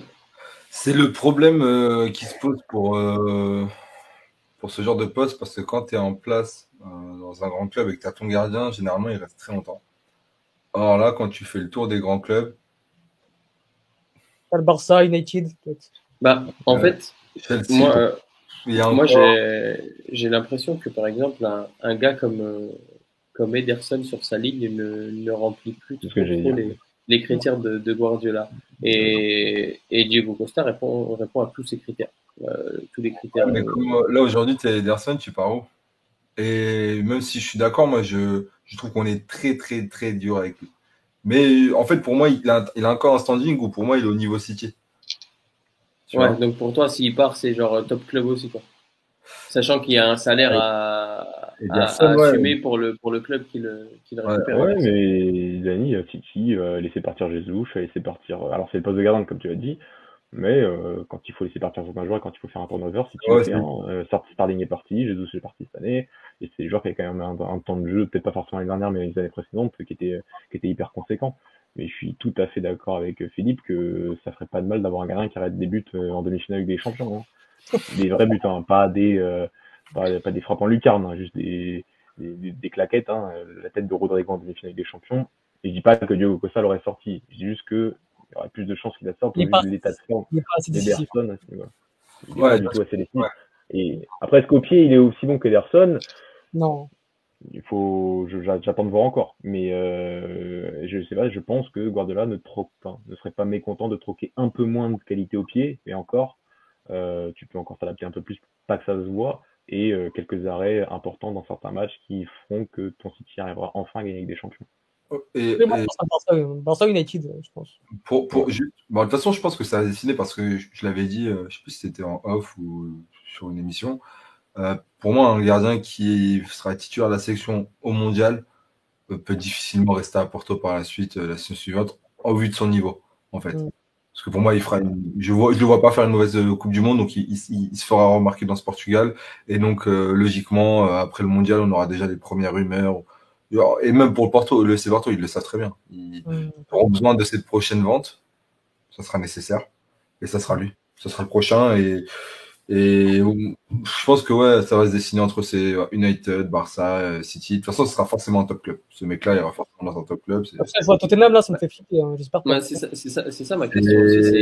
C'est pas impossible. Si, Est-ce que si tous les top clubs euh, comme ça sont, sont déjà pris, est-ce qu'on pourrait voir un move type euh, Mike Maignan à, au Milan dans une équipe qui certes reste un grand club et historique, mais qui n'est pas du standing qu'on pense être euh, pour Diego Costa. Mais, un Dortmund, par exemple, ou, ouais, ou un Tottenham. Hmm. En fait, tu vois, il y a c'est que Mike Maignan, il va au Milan et il est, il est certes très bon, mais il n'a pas encore le statut qu'a Diego Costa, que ce soit en sélection ou même de euh, générationnel. Ça, mais parce qu'il passe véritablement au Milan, il passe un cap énorme. Il passe, il passe vraiment un cap énorme. Là où, pour moi, Diego Costa, il va directement s'intégrer dans un, dans un, forcément dans une grande, grande équipe. Moi, pour moi, aujourd'hui, il a aucune nécessité d'atterrir dans un Dortmund ou, euh, ou, une équipe de style. C'est, tu vois, ça serait là, euh, une équipe où il aurait potentiellement pu le voir, ça serait euh, la Juve de la grande époque. Là, aujourd'hui, non, mais ça n'aurait pas été déconnant de le voir à la Juventus en Italie, tu vois. Mais aujourd'hui, non, c'est pas bon. Donc en Italie, t'es es, rodé. À l'Inter, c'est déjà bon. Au Milan, c'est bon. Là, juste, c'est pas bon, donc, parce qu'ils sont, ils n'ont pas les prétentions qu'ils souhaitent. Ça va se dessiner pour moi en Angleterre. Euh, franchement, je vois que c'est des clubs. À part, à part si Guardiola tape à la porte et que Ederson, ouais. Ouais, je pense que tu. Danny, tu parlais de génération, mais c'est vrai, parce que justement, euh, à son poste, euh, c'est peut-être le meilleur, voire un des deux meilleurs, parce qu'après, il y a, il y a Donnarumma qui a 99 aussi. Et euh,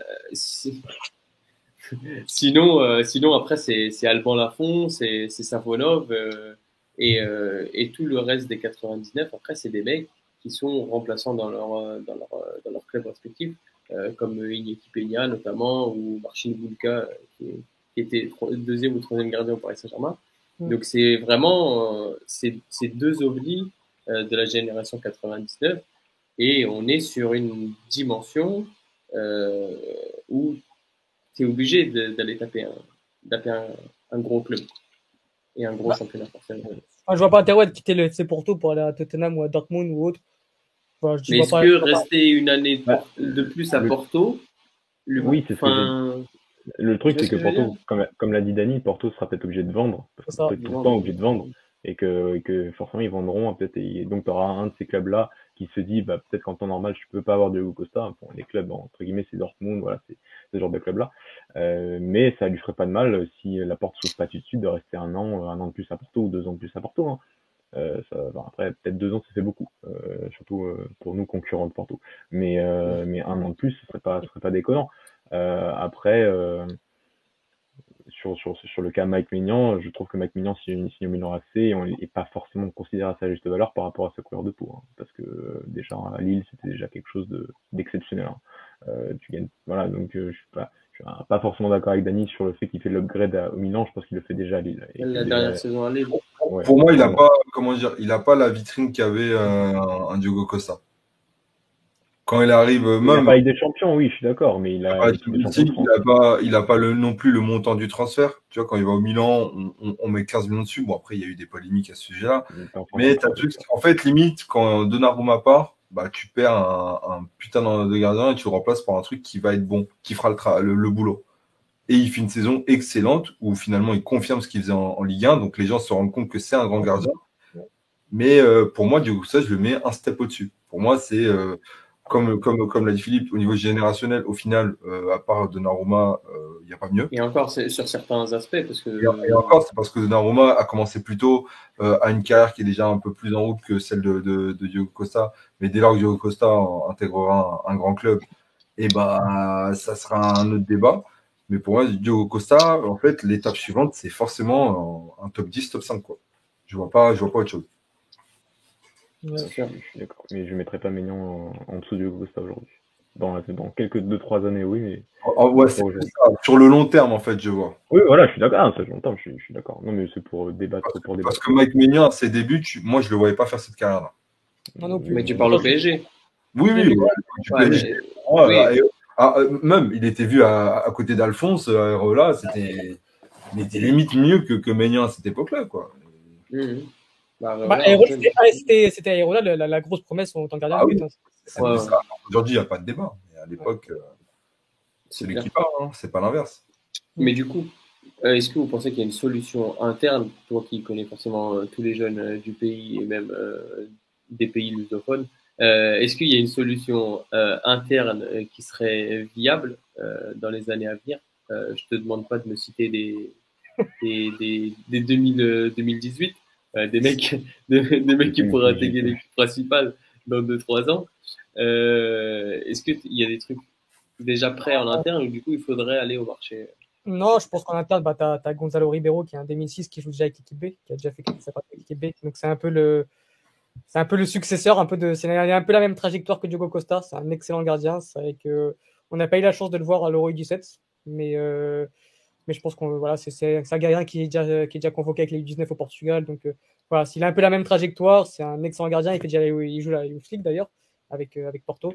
Donc si vous avez l'occasion de le voir, et voilà, c'est un 2006, donc c'est un un U17 et qui, qui, joue déjà avec l'équipe B, donc qui a déjà quelques apparitions avec l'équipe B. Donc je pense que voilà, ça sera ça sera lui le, futur Diogo Costa. Mais après, voilà, quand tu vois la, performance de Claudio Ramos euh, hier, pense qu'il n'y a pas vraiment besoin d'aller chercher sur le marché. Ils ont Samuel Portugal aussi qui était excellent à Portimonense. Et voilà, quand tu vois Claudio Ramos, je pense que. Et encore Francis Koumeiché, encore, qui est, qui est du coup oui, gardien. Je pense, que, je pense que vraiment, comment je vois la chose, c'est que Claudio Ramos prendra la, la suite pendant quelques années et ensuite avec Gonzalo Ribeiro qui, qui viendra faire un peu comme Diego Costa. Donc avec tous les gardiens qu'ils ont recrutés, j'espère qu'il y en a un qui fera l'affaire. quoi. Non, ouais, Claudio Ramos, je pense tout à fait la posture pour jouer FC Porto. Je pense, hein, après je peux me tromper. Bah, il y a toujours ce problème. Il y a Samuel hein, aussi. Oui, bah, c'est le même type de gardien en fait. C'est le gardien qui s'est imposé euh, dans un petit club au Portugal, hein, en, avec tout le respect qu'on doit à et, et à Portimonense. Hein, mais c'est des gardiens qui se sont fait canarder euh, durant plusieurs saisons, hein, pas qu'une seule, plusieurs saisons, et donc mhm. euh, bon, qui sont sortis valorisés. Maintenant, dans un contexte Porto où tu as deux trois arrêts à faire parfois dans un, dans un match, voire dans une série de 2-3 matchs, et que tu dois les faire pour assurer ton équipe, est-ce que là, tu es, au niveau C'est l'interrogation. Ça veut pas dire que j'ai la réponse à cette question, mais euh, c'est toujours l'interrogation quand tu prends un gadin euh, au Portugal hors 3-4 grands, voire 5, même 5. Tu vois, un Bruno Varela aujourd'hui se met en évidence sur les dernières saisons à Guimarães parce qu'il prend beaucoup plus de frappes dans la saison que, que, les quatre soi-disant grands du championnat portugais. Oui, c'est la même chose que Fabiano et Vanna, par exemple, à Porto, et que, et que, nous, avec Mouret ou Elton Light euh, euh, chez nous. c'est exactement la même chose. ça, on ne sait pas si euh, s'il va, du coup, après le, après le mondial, rester à Porto ou devoir changer de club. en tout cas, quelqu'un qui devrait changer de club, ah, c'est bien, c'est bien, c'est bien Joao Félix. C'est ce qu'il fait. Hein parce que euh, Joao Félix euh, traverse une, une, période euh, très très compliquée et je ne parle pas de ses peines de cœur, car ça, ça ne me regarde pas. je, ah, je parle ah, si, ah, si ça te regarde, ne dis pas le contraire. Si, si, ça te non, pas du tout. Je ne sais pas que Magui est à Paris actuellement. euh, je parle bien évidemment de son football. Football qu'il a perdu peu à peu, malheureusement. Euh, encore une fois, j'aime bien ajouter des, des, chiffres pour contextualiser. Euh, depuis son arrivée euh, à l'Atlético de Madrid, il a raté 32 matchs, euh, essentiellement par blessure. Blessure, j'entends aussi du coup Covid, malade, tout ça, tout ça. ouais, essentiellement pour des, des, problèmes de cheville ou problèmes musculaires. 32 matchs, c'est quand même pas mal. Cette saison, on est sur, sur 12 matchs, toutes compétitions confondues, pour un total de 596 minutes et 0 but, 3 passes décisives. Les 3 passes décisives lors de la première journée face à Rétafé. Euh, c'est très très léger pour un joueur offensif. je te vois déjà hocher la tête, Alex. C'est très compliqué, sachant que là, euh, j'ai même euh, le temps de jeu sur ces trois dernières trois saisons à, l'Atlético Madrid. Il a perdu euh, chaque année un petit peu de temps de jeu à chaque fois, tout en gardant plus ou moins des stats similaires. mais là, cette année, on a l'impression que c'est l'année de trop. C'est le cas aussi pour l'Atlético de Madrid et Cholo, du coup, où on a l'impression que ça fait déjà 2-3 ans, enfin depuis le dernier titre, que ça y est, euh, c'est une fin de cycle pour l'Atlético de Madrid. En tout cas, pour Joao Félix, euh, je pense qu'on arrive à un point, un point de rupture parce que soit le garçon n'y est plus, la dernière déclaration de Simeone montre bien qu'apparemment, il ne se donne pas autant à l'entraînement que, ses concurrents. Euh, qui sont du coup euh, Correa, Cunha, Griezmann, euh, entre autres. je ne cite pas Morata parce que c'est un autre profil. et que bah, forcément, tant qu'il ne courra pas pour l'équipe, qu'il ne fera pas des grosses courses, c'est lui qui l'a dit, hein, pas moi, tant qu'il ne fera pas des grosses courses, qu'il ne courra pas 18 km et euh, qui s'entraînera pas bien, ou du coup moins bien que ses concurrents, bah, il ne jouera pas. Est-ce que pour vous, c'est le seul fautif? Est-ce que les deux sont fautifs? Est-ce que Mendes est fautif? Euh, Est-ce que c'est un ensemble de choses? Dani, tu lèves la main, dis-moi. Cette histoire, il y a plusieurs fautifs. Et ça commence il y a trois ans. Déjà, ça commence dès lors que quand tu as le choix de partir dans différents clubs après 6-7 mois de, d'un haut niveau, tu décides d'aller dans l'équipe qui a le schéma qui ne correspond absolument pas à tes qualités footballistiques. Du moins. Le schéma, c'est pas les dynamiques. Les dynamiques, pardon, excuse-moi. Euh, du, coup, il faut que tu compenses en allant travailler beaucoup plus, en t'adaptant à des idées qui sont toutes nouvelles, en allant travailler sur tous tes points faibles pour performer, et du coup avoir une évolution qui ressemble à celle de, allez, toute proportion gardée, à celle de Griezmann quand il arrive à l'Atlético si tu n'y arrives pas, tu coules parce que pour moi, euh, après avoir vu ce magnifique documentaire sur Diego Simeone sur Amazon Prime, mm. Euh, si, ça ne colle pas, ça ne colle pas avec ce coach. Mais par contre, quand ça colle, tu performes pour moi obligatoirement. C'est-à-dire que si tu arrives à t'adapter à, ces idées de jeu, indépendamment de ce qui va se passer au niveau des résultats collectifs, tu passes vraiment un cap et tu deviens vraiment un très très gros joueur. C'est une philosophie complète. Hein. C'est ah ça. Et, du coup, par rapport à ce que tu disais par rapport à la conférence de presse, ça passe aussi par toute cette implication, que ce soit même en séance d'entraînement, et il faut une, grosse personnalité et vraiment que euh, tu sens que c'est un coach à l'ancienne sur ses idées. En tout cas, c'est beaucoup de valeurs, euh, une mentalité propre à lui. Donc pour moi, euh, il est fautif déjà sur le choix de, de, carrière il y a trois ans, sur le fait de, de, ne pas avoir réussi finalement sur ces trois ans euh, à aller peut-être se, se, faire, se faire du mal euh, ou autre, et peut-être même, je dirais même, s'être menti à plusieurs reprises en insistant peut-être sur un mariage qui n'aurait jamais pu marcher. En tout cas, pour l'instant, il, ne fonctionne pas, et, j'attends peut-être la fin de saison pour penser à autre chose, mais ça semble de plus en plus compliqué, et même au, vu des, des déclarations de son coach. Et en fait, aujourd'hui, tu peux plus prétendre à une adaptation après trois ans et un transfert à 120 millions tu dois déjà être sur une année de confirmation. Je dirais même que ça aurait dû arriver déjà l'année dernière. Et que au, vu du talent qu'on connaît de ce joueur, et c'est ça en fait qui le sauve, hein, parce que là où un Renato, au bout de un an, deux ans Bayern, bah, le mec, Swansea, puis après tu fais une année et tu te barres à Lille. Euh, lui, on lui confère vraiment un niveau au-dessus, on sait qu'il est générationnel, donc c'est ce qui c'est ce qui lui donne encore le droit aujourd'hui de, de, parler de, dans un club comme le PSG ou un City ou autre. Donc c'est-à-dire qu'il aura quand même la cote sur le, sur le, sur le marché parce qu'on sait que c'est un joueur qui a un grand talent. Le truc, c'est qu'il a perdu tellement de temps, c'est qu'aujourd'hui, par exemple, là où Raphaël Léon finit 14e au Ballon d'Or, lui ne fait pas partie de, bah, de cette liste. Euh, la dernière fois, c'était quand il avait fait sa saison du coup avec Benfica. Euh, ce qui fait que, du coup, voilà, pour, pour, pour, pour, pour, sa, pour sa part de responsabilité, on parle de son agent aussi, qui, du coup, euh, par sa faute, a mis son joueur euh, dans le pire endroit possible au vu des prétendants qui avaient euh, au profit de ce joueur pour des raisons financières, un contrat de 7 ans, donc euh, un suicide fou. Je sais plus ce qu'on avait dit, parce qu'on en avait parlé sur une émission de ce transfert. J'ai dû voir des points positifs, parce qu'il y a quand même à un moment donné des points positifs. Hein. Tu vas créer tes, défauts, euh, tu vas évoluer d'une autre manière, donc être un joueur plus complet. Le résultat, c'est qu'au bout de trois ans, tu n'as pas réussi à faire ça, donc c'est un échec. Tu t'es pas imposé en sélection non plus, donc tu n'es même pas encore indiscutable en sélection. Donc euh, voilà, Mendes, et je mets quand même la faute aussi sur le board de, l'Atlético et, euh, Diego, Diego, Simeone, dans le sens où ils ont, eux, n'ont aussi pas réussi leur pari. Ils n'ont pas réussi à intégrer le joueur dans l'équipe. Ils n'ont pas réussi à en faire, euh, à un moment donné, le remplaçant de Griezmann. Ils ont même dû faire revenir Griezmann pour avoir une solution parce que ça ne marchait pas. Et aujourd'hui, ils sont peut-être forcés de, de, vendre à perte un joueur sur qui ils avaient confié euh, tous leurs espoirs à un moment donné et euh, auxquels ils avaient fait une grosse propagande, à mon grand regret. Oui et non, parce que finalement, euh, si c'est pour aller à un City, ça, un City aujourd'hui, je sais pas s'il arriverait, mais un PSG, euh, ça me bat. Donc en fait, il est dans un, dans un club où il peut vraiment évoluer et passer le cap parce qu'on en a marre d'attendre, parce que Félix, c'est pas aujourd'hui, c'est plus un espoir. Aujourd'hui, ça va être un joueur confirmé et depuis maintenant plus d'un an, je pense.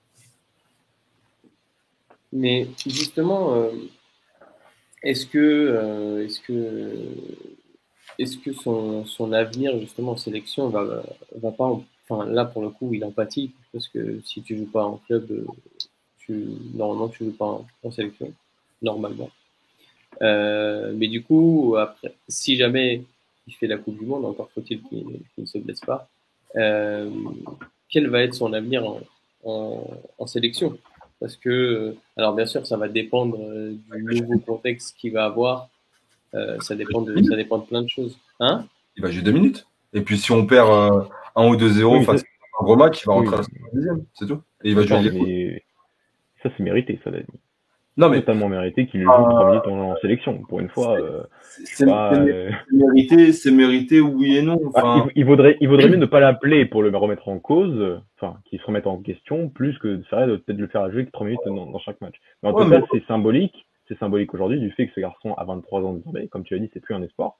Euh, c'était peut-être même déjà à 21 ans, 20 ans, devrait même plus être un espoir parce que ce garçon était un, un joueur précoce, était capable de faire des choses merveilleuses à ses 20 ans et que en sélection aujourd'hui il est euh, quatrième, cinquième, sixième solution offensive à son poste, si ce n'est euh, où, est, où est vraiment son poste. Mais bon, sur les trois de devant, euh, il est à peu près, à, il est à peu près à ce niveau-là quoi. C'est ça qui, qui, est tout à fait normal. Il, il y a plusieurs fautifs comme tu as dit.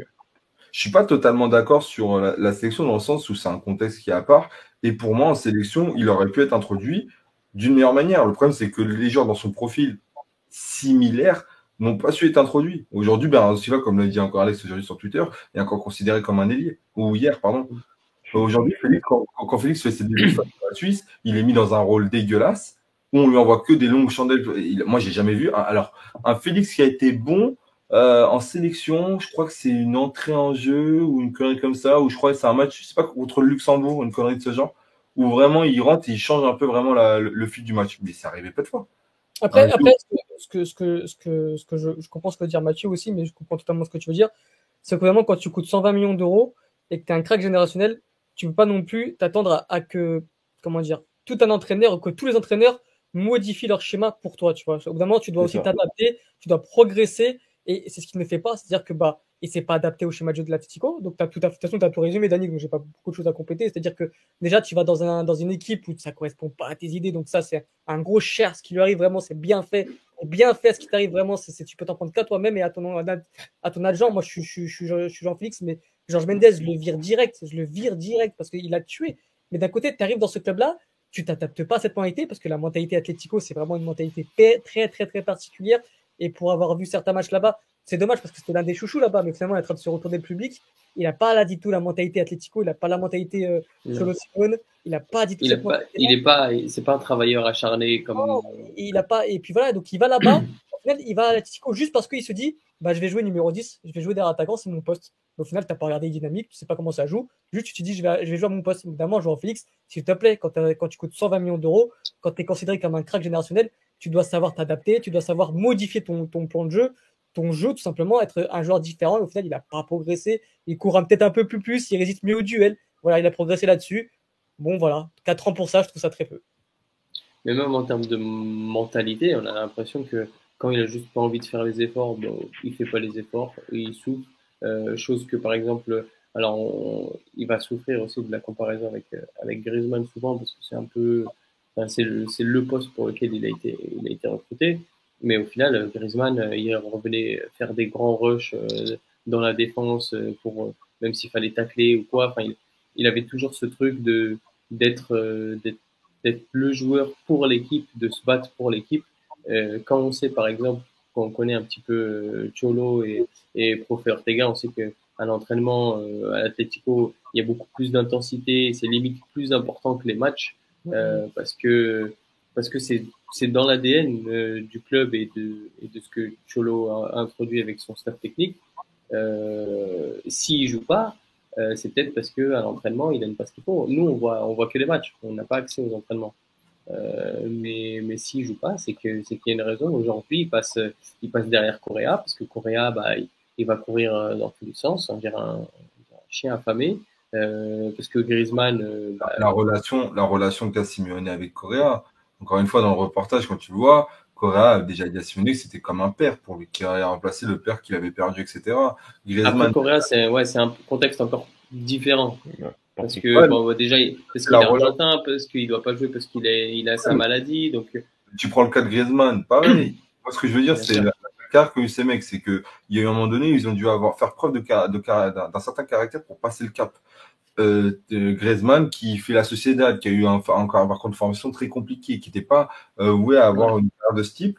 T'as Félix, en fait, lui, on- tout lui a été, enfin, excepté la période Porto, mais dès lors qu'il arrive à Benfica, après tout lui est donné. C'est-à-dire qu'il connaît pas de moments euh, compliqués. Où tout est fait de manière précoce et tout se passe bien. Et c'est il peut pas construire cette mentalité un peu de. en fait, il l'a construit là maintenant, mais il n'arrive pas à passer le cap, en fait. Et, et Et pas une mauvaise étude de la place de l'Atletico. C'est se aussi pourquoi tu vas chercher ce joueur alors que bon, si tu l'as vraiment étudié en jeune, tu savais que ça allait jamais être ce joueur qui court de partout, qui a la grinta. C'est toujours un joueur élégant, un peu voilà, un peu, un peu voilà, un peu, un peu Neymar, voilà, un peu, un peu vraiment bah, élégant, très beau à avoir joué. Mais ça sera jamais ce Griezmann, ce Correa, ce, ce, ce chien fou sur un terrain. Donc au final, l'étude de marché de, de, de, de était catastrophique aussi, tu vois. Enfin, mettre 120 millions Mais- sur un joueur qui ne te correspond pas, moi je comprends pas non plus. Je, je pense qu'il y, avait une, il y avait une, une tentative de changement de paradigme. C'est juste que parce que quand il arrive, euh, on voit un Atlético qui est plus joueur, qui veut faire le jeu, qui veut, qui veut marquer des buts. Et, et ça fonctionne bien en ce début de saison quand il arrive. Euh, sauf que euh, jusqu'à un moment où je crois que c'est, je crois que c'est défaite face au Real, où là, euh, euh, Simeone change tout. Euh, et, euh, et du coup repasse à ce qu'il connaît et ce qu'il maîtrise, c'est-à-dire son football euh, particulier. Et, dans ce type de football, euh, bah, Joao Félix, c'est déjà plus un profil qui va très très bien rentrer parce qu'il il va devoir lui demander des choses qui sont euh, bah, différentes de son, style de, jeu à lui. Donc à partir du moment où Simeone il arrête de vouloir jouer au football et qu'il redevient euh, bah, type Colchonero, bon bah là c'est plus compliqué pour Joao Félix, mais derrière ça découle sur un sur un titre de, champion. Donc qui a raison, qui a tort euh, Je suis pas sûr qu'on ait la réponse. euh. Mathieu, euh, est-ce que tu as quelque chose à dire sur ce sur ce su- su- sujet pardon? Oui, ben, vous avez déjà été très très complet là-dessus et, je sais que vous êtes plus attentif que lui, enfin sur les trois dernières années que, que moi, vu que je regarde absolument aucun match de ce club. Euh, Tu devrais. en Ligue 1. T'as Je devrais, non, je ne devrais pas. J'ai- Il y, a- y des très très beaux clubs, des très très belles équipes à regarder euh. Mais, euh, mais à part ça, je... un, enfin, il y a aussi le, le- sou- souvent j'entends le fait voilà que pourquoi il a signé là-bas.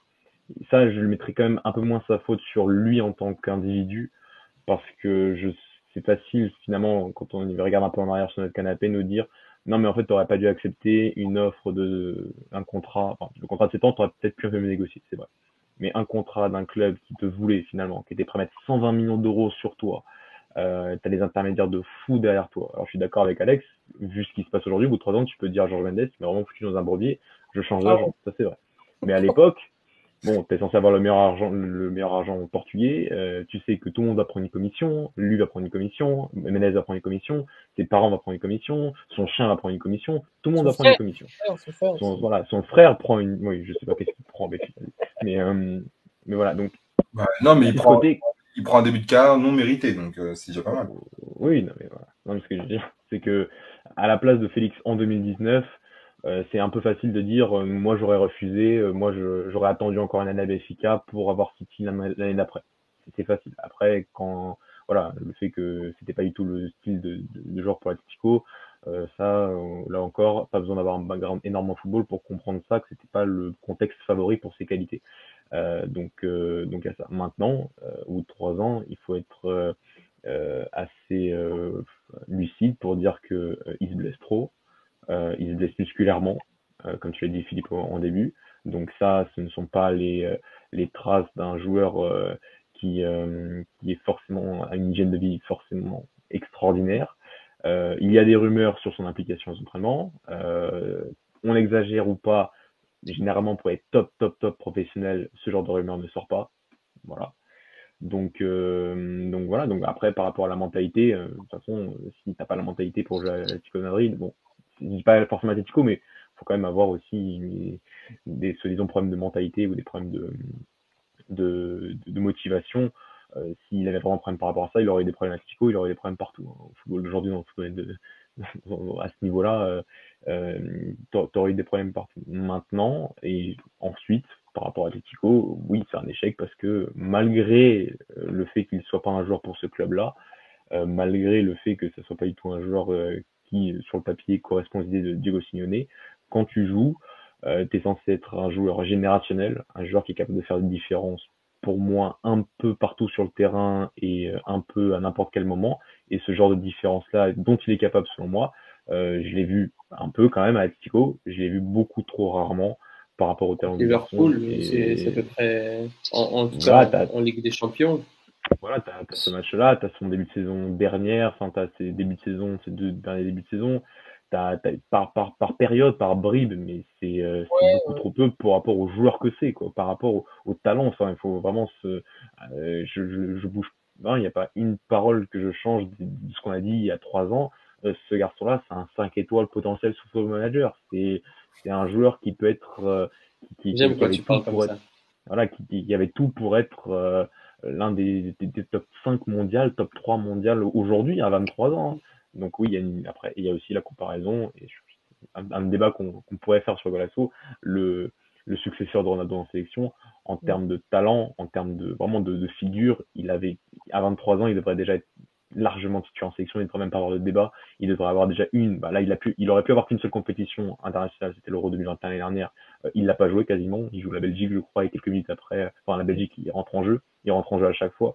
Donc euh, non, non, les temps de passage ne sont pas bons pour Jean-Félix et c'est en partie, bien sûr, la faute de certains intermédiaires autour de lui.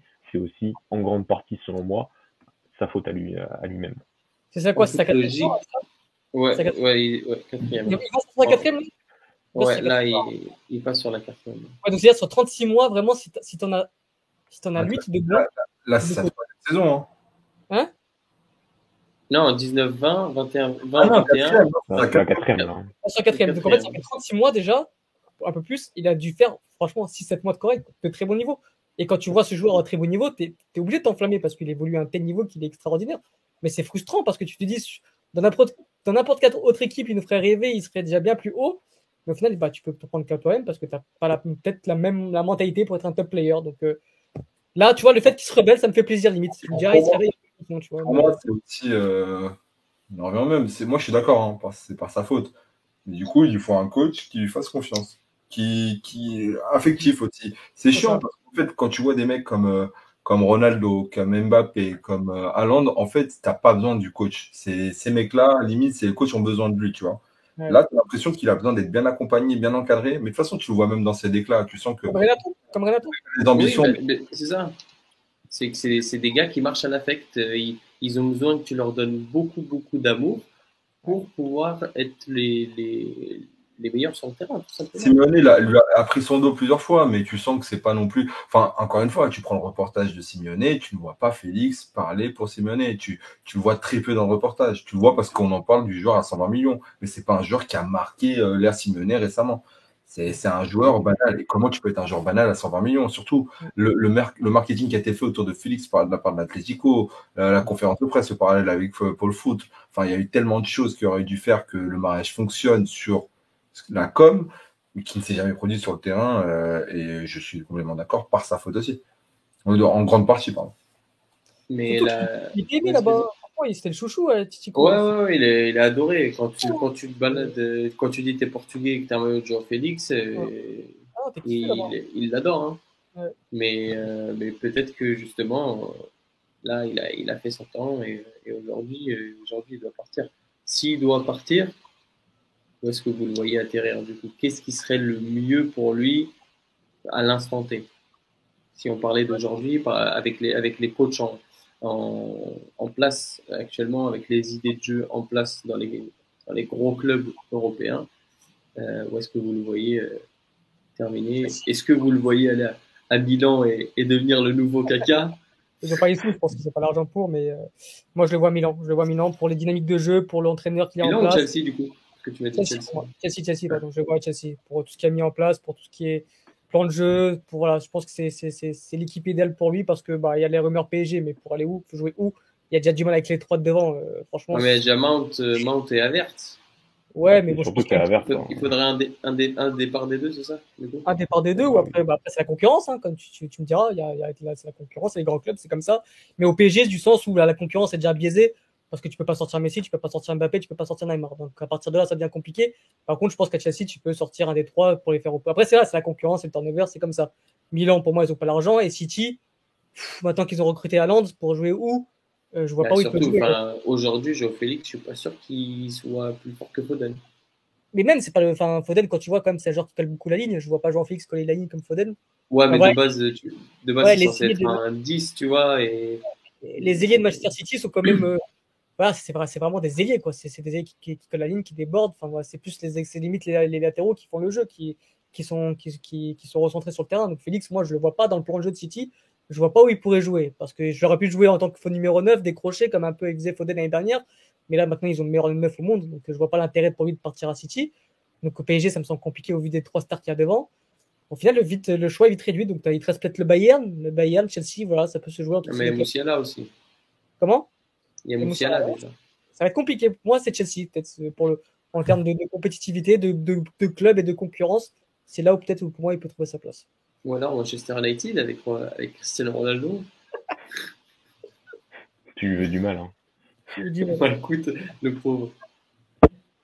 Est-ce que tu as une autre destination, Mathieu plus...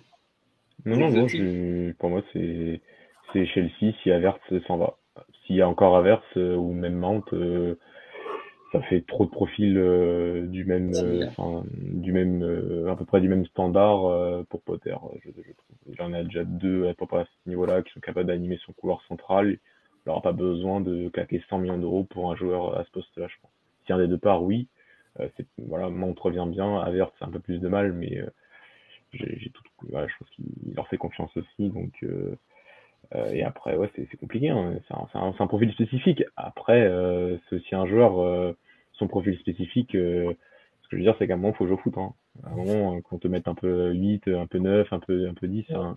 voilà, faut, faut, faut montrer un peu ses qualités. Il faut arrêter de croire que aujourd'hui, un, un, Félix à 23 ans, sur ce qu'il a rentré ces trois dernières années, euh, qui a un grand club qui va euh, faire son plan de jeu, un entraîneur qui va faire son plan de jeu en fonction de lui, va falloir d'abord qu'il montre beaucoup, beaucoup de choses avant que ça arrive, je pense peut-être juste s'adapter aussi au football actuel qui est plus, enfin, aujourd'hui, un, une espèce de, de 10 euh, un peu à l'ancienne, euh, si, si, je peux dire ça comme ça. Aujourd'hui, c'est très rare, voire même quasi, enfin, quasi disparu, tu vois.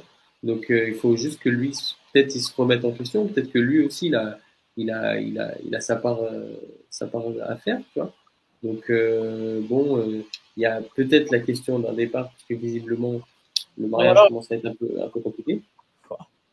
Dis-moi.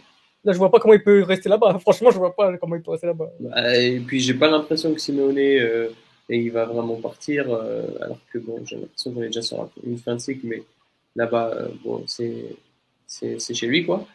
Et, euh, et je ne le vois pas rester encore comme ça, et puis a l'impression que c'est tendu un petit peu quand même. Donc il faut, je pense qu'il faut qu'il parte, mais il faut aussi qu'il se remette en question et qu'il retrouve, retrouve son niveau, tout simplement. Les garçons, est-ce que vous avez quelque chose à ajouter sur ce, sur ce sujet euh, qui est celui de Joe Félix? Bah, S'il est au PSG, je dis pas non. Mais voilà, pour lui, je dirais que voilà. Mais on sait que si, jamais Mbappé s'en va, tu préfères Raphaël Léo, c'est ça? Ah, Ça me paraît beaucoup plus cohérent que de chercher Félix. oui, mais est-ce que le PSG fait des mercato cohérents? Non, c'est pour ça que c'est Félix qui. Hein. Euh, du coup, est-ce que vous avez une petite mention spéciale ou vous n'avez rien préparé parce que euh, à chaque fois vous avez pris de cours alors qu'on fait ça à chaque émission? Non, vas-y, je vais la trouver vite Mathieu, Mathieu est-ce que tu as une, mention spéciale? Non, je, laisse la mention spéciale du Ballon d'Or à tous mes petits camarades. Et je dirais juste qu'on a vécu un week-end de Coupe du Portugal extraordinaire. Extraordinaire, vraiment. Euh, fait du football, ça a un peu redonné un peu de, c'est une genre de. Un peu d'espoir dans le football portugais, quoi.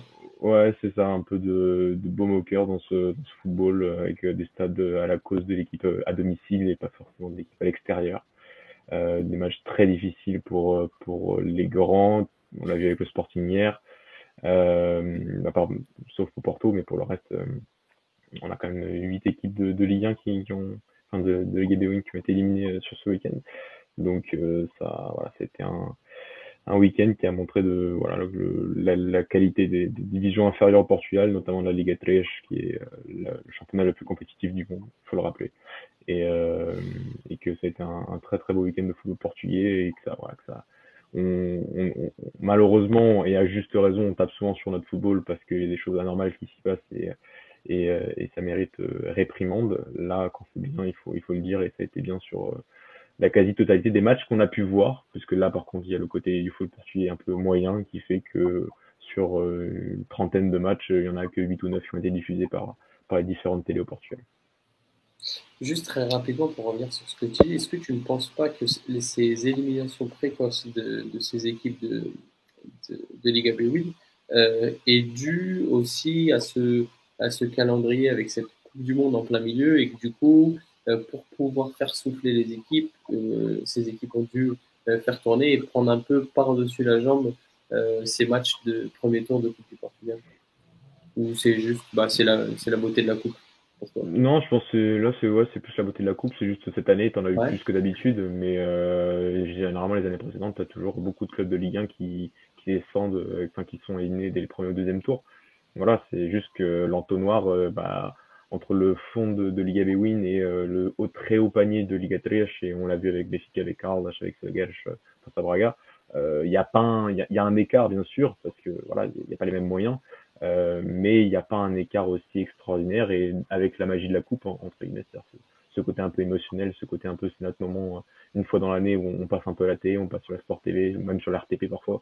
Il y a, y, a, ce supplément d'âme qui arrive pour ce qui, qui présent pour ce genre d'équipe et qui donne ce genre de, de, prestations. Mais il y a eu des prestations quand même de voilà, d'équipes de, de, de, D2 et de D3 qui ont été euh, vraiment en train de regarder vraiment les yeux dans les yeux des équipes de D1 et, euh, et pas en jouant en bloc bas tout le match et en ayant un peu de, un peu de chance sur, sur, la fin. Donc, euh, donc non, non, je pense que c'est juste une question qu'on a quand même dans ces divisions inférieures de très très bons entraîneurs, malgré les moyens parfois ignobles qu'on leur donne et que ça donne ce genre de performance lorsque la magie de la coupe arrive.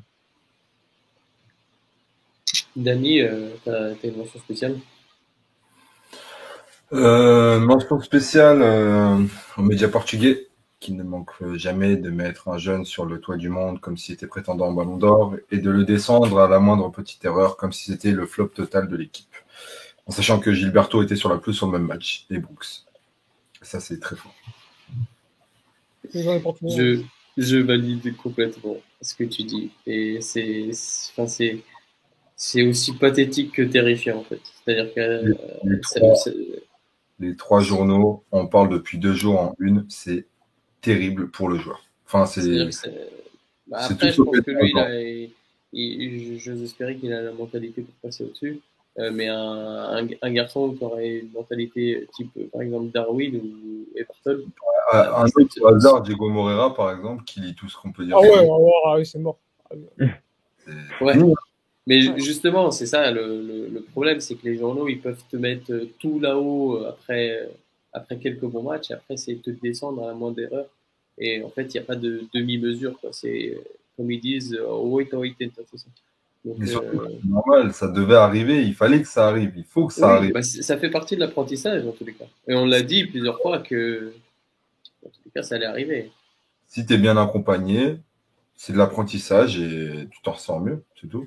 Encore que, euh, je maintiens le fait qu'il n'est pas l'unique fautif sur cette action.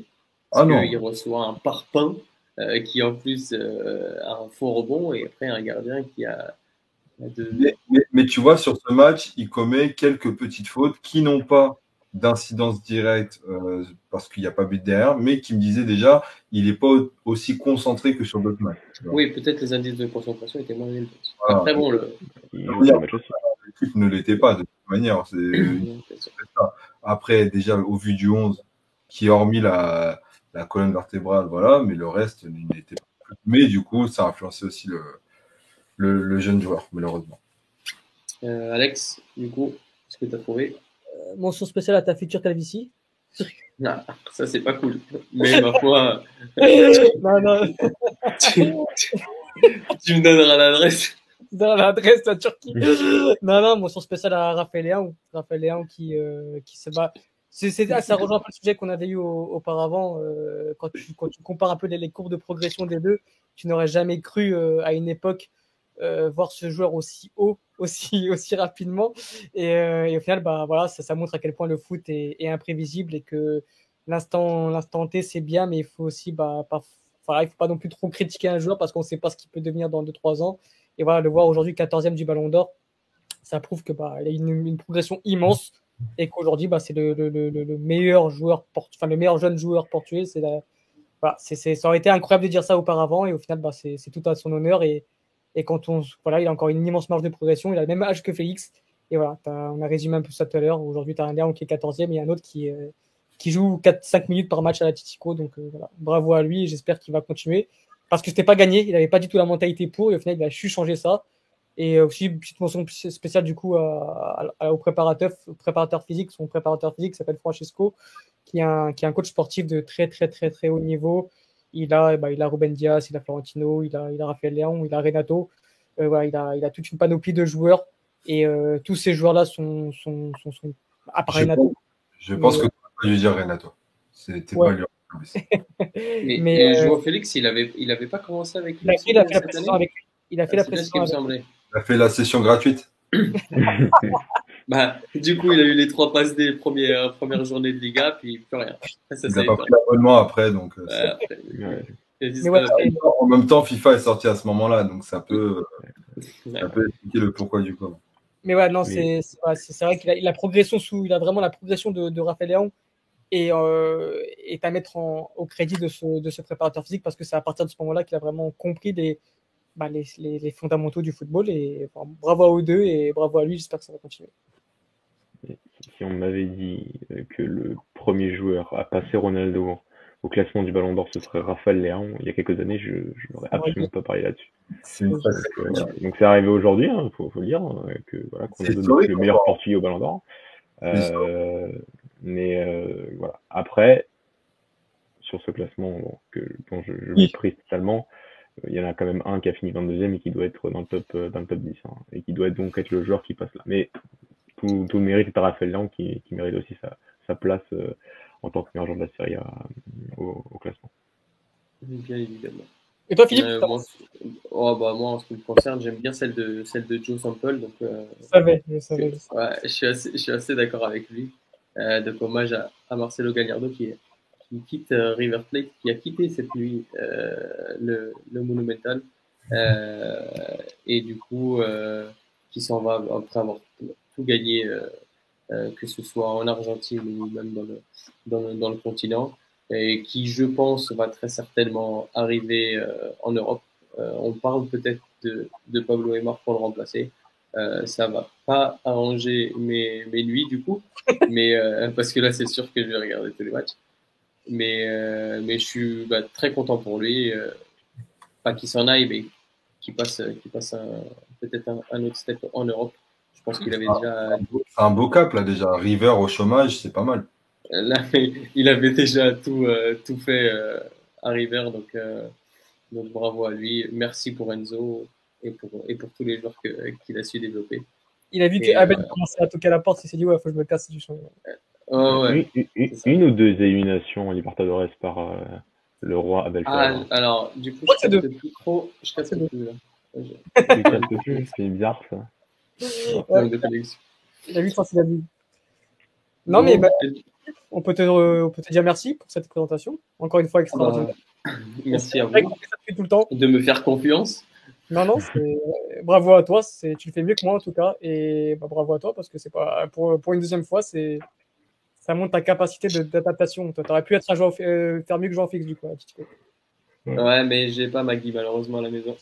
Pas- n'a pas, on n'a pas tous les mêmes prétentions, hein, mais c'est pas grave.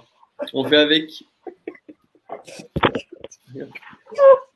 Si ça nous entend, Sur ce, sur ce, ouais, elle doit, elle.